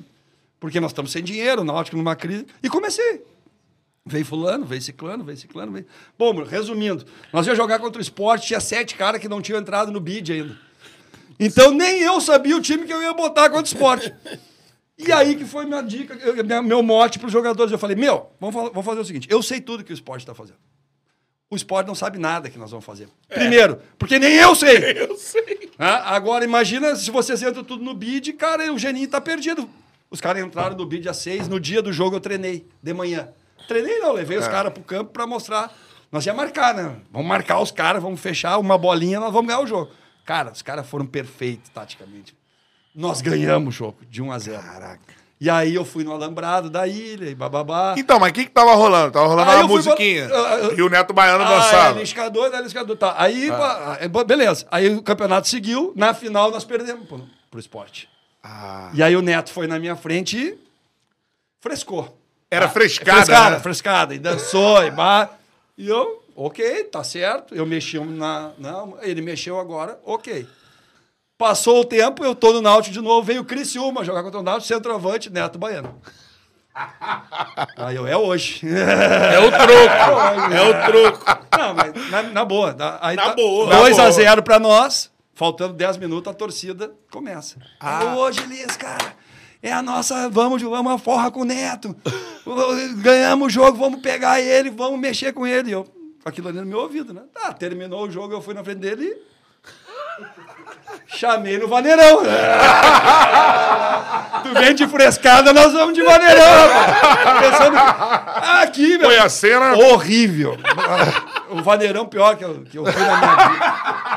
E eu disse, que, os caras, o que, que é isso que tu dançou? Eu digo, vaneirão, mas Que que é? ó, horrível, horrível. É. Aí vi isso aí. Mas faz aí como é que foi. Aqui, ó. Ó, Na frente dele. na frente dele. Aí o neto enlouqueceu, veio e tal, deu uma confusão e tal, mas beleza, me cobrei. E tá, e vida que segue. Depois, de, eu tô no Paraná Clube, Paraná e CRB, o neto, o neto centroavante CRB. Aí vamos entrar no campo no túnel, eu venho vindo no túnel e venho vindo ele. Nós se batemos de frente. Cara, foi um abraço do caralho. É. Ah, porra, Neto, ele, Lisca, pô, já foi, já passou, gosto de ti pra caramba, eu também, bababá, babá, babá. Ficamos bola, amigos. Resolveu. bola. Ficamos amigos. E agora, Cara. na apresentação do esporte, o esporte foi muito inteligente, fez a chamada com o Neto Baiano. Te anunciando. Me anunciando, ó, agora ele veio pro nosso lado, bababá, babá, pô, e, e tá- foi muito legal, cara. Caraca, E a que- recepção que eu tive da torcida do esporte foi sensacional, dos jogadores, da diretoria, de todo mundo. Por isso que eu digo que foi um erro. Porque tu tem que valorizar os caras que querem que tu esteja lá. E o esporte queria muito que eu estivesse lá, e eu também queria muito estar lá. Agora aconteceu essa situação toda, Aprendizado. que, sa- que É. sa- saiu do, do controle, Beto. Na verdade, saiu do controle e foi um grande aprendizado, mas foi duro. É, com certeza. E aí, assim, todo esse espírito do, do, do, do Lisca, é, que a gente tá sentindo aqui é, na, na pele com ele, assim, acho que quando você começa a aparecer, eu, pelo menos, imprensa, vendo o teu surgimento e a tua personalidade nas entrevistas, falo, pô, uma hora qualquer um Lisca vai cair aqui no Rio, porque é um espírito É, tem tudo a ver, né? descontraído, é, leva a, a vida, o futebol, lógico, é, é profissão, é sério e tudo mais, mas tem toda a leveza. E você acaba tendo a oportunidade de, do. Vasco. Do, trabalhar no Vasco, a situação era complicada, né? Mas eh, antes de falar do Vasco, de fato, você teve entre Vasco e Botafogo? Sim. Pra decidir? Foi uma decisão É ou verdade, esgotou é. a negociação com um e surgiu o outro? Ah, foi confuso também. O Botafogo era o Frila também. Queria, mas estava na dúvida. Aí ficou de me ligar na, outro, na segunda-feira. E aí o Vasco me ligou no domingo à noite. O Pássaro. Na hora Alexandre Pássaro. Aí eu digo, ah, tô vendo o negócio, tem outras situações. Ele, eu, amanhã eu tô em Porto Alegre e eu quero conversar contigo, independente do que acontecer. Ele pegou um avião, foi, me apresentou um projeto, eu gostei pra caramba. Sabe, eu acho o Pássaro um baita de um cara, sabe? Sim. Um cara com muito conhecimento. Teve muita dificuldade lá no Vasco, foi, sofreu pra caramba também. Mas eu gostei demais da conversa dele, da, da maneira que ele me apresentou o projeto. E é o Vasco, né, cara? É o Vasco. E ali eu, ali eu decidi pelo Vasco. É, isso aí. E a passagem, como, como você disse, assim, é, foi pouco tempo. Foi. Depois ainda o Diniz treina no Vasco. Olha. É. Nessa Na real, Ó, É, no não, meu lugar, ó, do, essa- do meu, do meu lugar foi o Diniz, tá? O Diniz com o Nenê e toda a torcida do Vasco fez 40% de aproveitamento. Eu, na pandemia, com toda a dificuldade, fiz 44%. Nunca foi falado isso. E eu sou fã do Diniz e ele é treinador da seleção brasileira. Só que o meu aproveitamento no Vasco foi maior que o dele. Eu lembro da tua e ninguém chegada. fala isso. É. Ninguém fala isso. O Vasco, ele, na tua O Vasco chegada... não sobe nesse ano. Não Sim. sobe. A gente beliscou, o G... entramos no G4 contra o Londrina, gol do, Marci- do ah, Marquinhos Gabriel. Isso. Entramos no G4 com 10 12 do segundo tempo. Aí tomamos a virada e nunca mais entramos. É, isso aí, isso aí. Ali o que, acontece? Que eu lembro de. Eu tava na Tupita nessa época. Você chega e o time que tava muito mal, você sen- sen- sentiu naquele primeiro jogo o impacto da tua chegada no time. Ganhamos do Guarani 4x1. É, exatamente. Fizemos- Mas o Guarani jogou bem, né? cara? Sim, É, sim. nós- nós, nós achamos gols ali, né? Acharam o gol, mas assim, você via o Vasco é, vibrar. Isso. O Vasco tava meio, assim, meio morno, né? É. Chegar. Depois, o trabalho parece que tá dando uma engrenada e ele dá uma, uma É, queda. Voltamos pro morno, né? Para aquela dificuldade, né? O que aconteceu ali dentro? Assim, Cara, você era um fim de ciclo ali no Vasco, sabe? Fim de ciclo, assim, do clube virando SAF. Muita dificuldade financeira.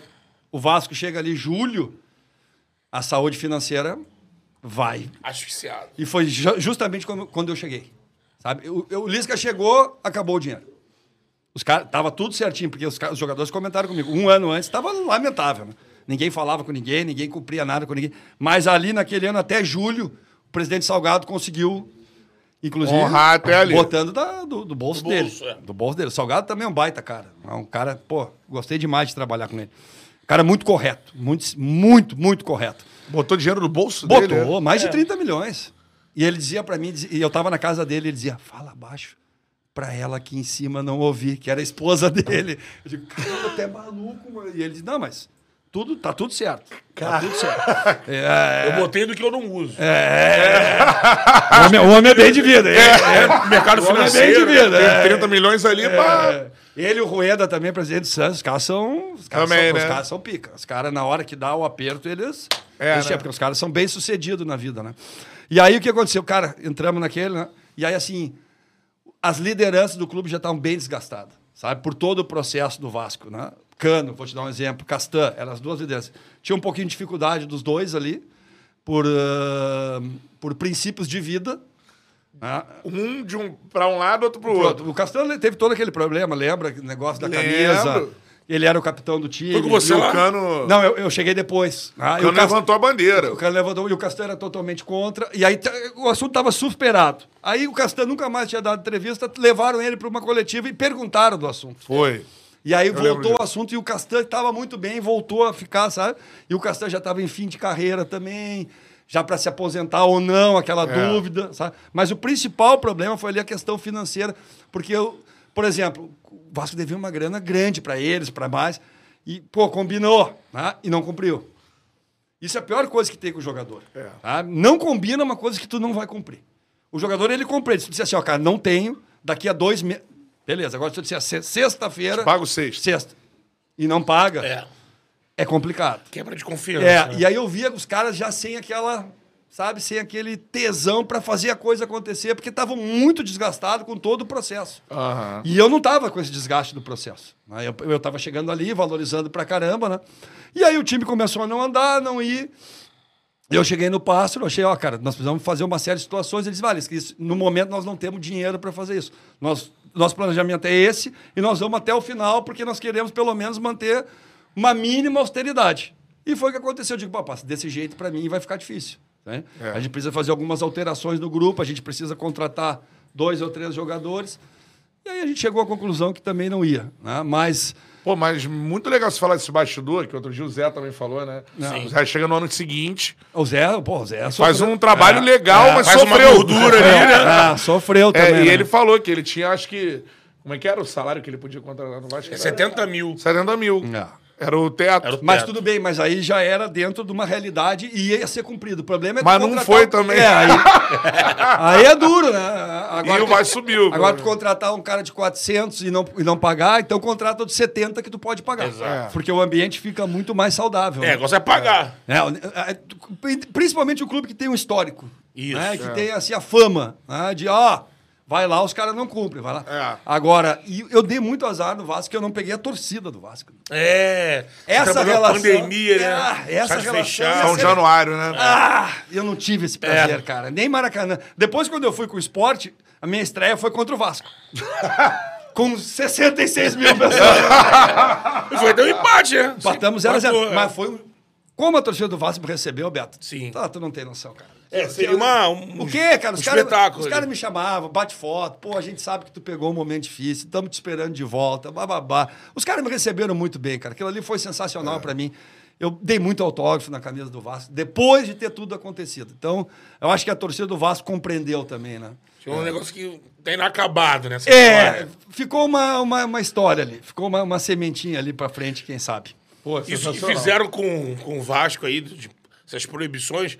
A torcida deu a resposta, Pô, né? tu viu que coisa mais linda, né? Mas a barreira é sensacional, né, cara? Quem conhece Cara. aquilo ali, né, cara? Quem conhece. Os caras falam de São Januário, né, cara? É. A história do Vasco é sensacional, né? Não, a, ali é- a carta de. Eu não sabia a carta de renúncia. Que, Sim. pô, foi lá em 25. Pô, os caras não queriam que os caras jogassem o campeonato. Tem que tirar esses caras aqui porque eles são pretos, tal, não sei o quê. O que, que o Vasco fez? Beleza, nós não vamos jogar o campeonato.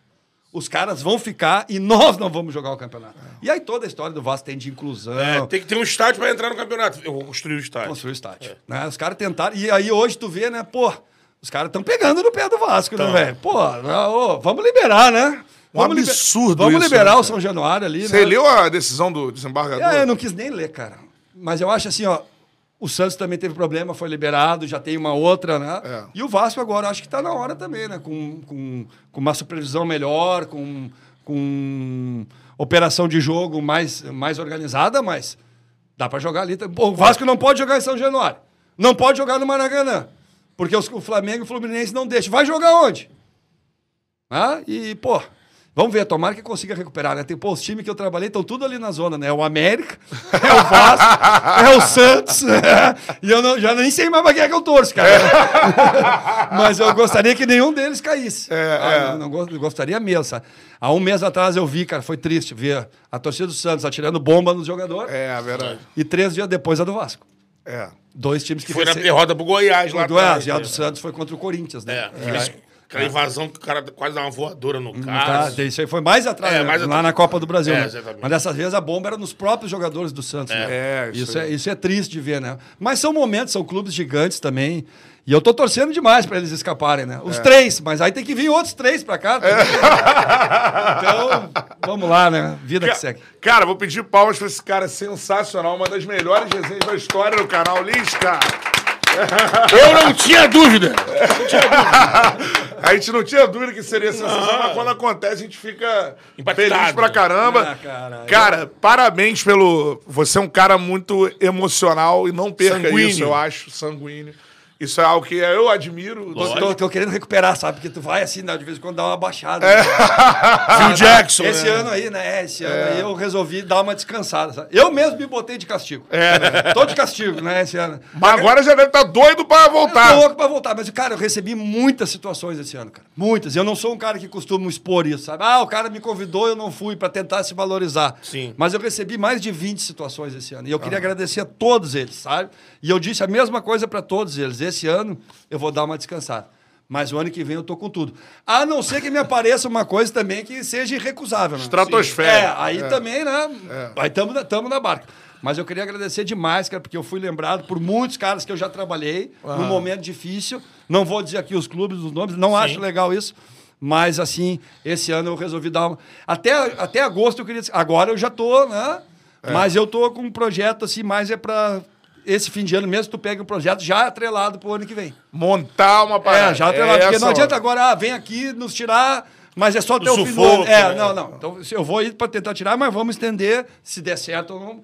Então, isso não é um projeto que os clubes que estão no sufoco, eles geralmente querem aquele Agora, momento. pra agora. E eu sempre fui o apagador de incêndio. É. Bombeirão. Bombeirão, então vamos mudar um pouco isso aí, né? É, isso aí. Cara, um cara que conhece futebol, ó, você mala, você mala, é o seguinte, ó, galera que é folclore, resenha, tem que estar no futebol e tem que ser valorizado. Rodinei, a gente falou aqui, Davidson, atacante, Pô, que tá no Brasileirão ah, absurdo. que- E o Lisca é mais um cara desse. Então, mano, valorizem o profissional. Ele falou aqui, muito conhecimento de futebol. E, além disso, um cara espetacular, né, mano? Resenha que futebol deu pra precisa. falar de deu pra brincar, deu pra falar Pô, de é, conteúdo. é, Por exatamente. isso que quando vocês me convidaram de lá é do caramba, porque tu brinca, tu fala de conteúdo. É, isso aí. E eu sou fã de vocês, assisto vocês tá maluco. direto, direto. Vamos se inscrever no canal. É! like, é. Vocês já estão grandão, mas quanto mais, melhor. É. Voadora no peito do like. Pô, curte, E segue. vir aqui, pô, vocês vêm na minha cidade e me convidar, pô, foi um orgulho do Pô, caramba, Elis, cara. Pô, isso, orgulho, assim, ó. o pessoal da produção também. né? Pô, lembrar de mim, pô, eu tô, pô, quase um ano em casa. Ah, e, é, aí os caras, pô, me convidar pra vir no Chala. Pô, pô, cara. Brigadão. A gente se emociona, cara. Obrigado. Piscão. É, Foda, enfim. foda. É isso, Charla Podcast. É, é isso, mano. É conteúdo, como o Lisca disse. E é resenha, irmão. Futebol precisa muito de caras como o Lisca no nosso futebol. Se inscreva no canal Charla Tour by KTO. Tá aí. Faça sua fezinha na KTO, o QR Code tá aí na tela, meu parceiro. Apontou o celular pro QR Code, você cai na KTO, você faz a sua fezinha, beleza? Usa o cupom CHARLA pra você ganhar 20% de bônus no primeiro depósito. Tá apostando na KTO, você ajuda o Charla, que é a casa de apostas que é parceira. Não é pra levar a sério, né, meu parceiro? Pra dar aquela brincada, aquele não, molho. Data Ah, FIFA tá aí, elim- É. eliminatórias. Então, assim, jogo de seleção, vai ter- vão ter vários jogos. Isso aí. KTO sempre tem uma odd especial pra você. Eu sempre falo aquela zebrinha. É, então, vai fundo, né? Quem trouxe a gente pra Porto Alegre? KTO. É isso aí, estamos aqui, beleza? Na área. É isso, galera. Oi? Terminei, eu tô chorando, já chorei. Aqui, Por ó. isso tá vermelho. né? Tamo junto. Ó, se precisar de alguma coisa aqui em Porto Alegre, dá o grito, hein? tão- Alguma coisa eu conheço aqui. Sim! Manda, né? Galera, esse foi o Charla Podcast, episódio pra lá de especial. Fiquem ligados aí que estamos em boa. Seguimos em Porto Alegre. Vem É muito-. É, já tem muita coisa aqui no Isso. feed, já dando uma, uma desfilada aí. Isso. E vem muito mais por aí. Eu tô pegando o sotaque. Bate! Não, vai, não, não, não, não, não, não. Vai fazer um Bruno não, o Bruno não. chiado, né? Bate! Bate! É barbaridade. né? Barbaridade, eu tô pegando o sotaque. Esse falando por isso rápido. dos piroca, tio. Valeu, galera, esse foi o Charla Podcast. Tamo junto, é nóis.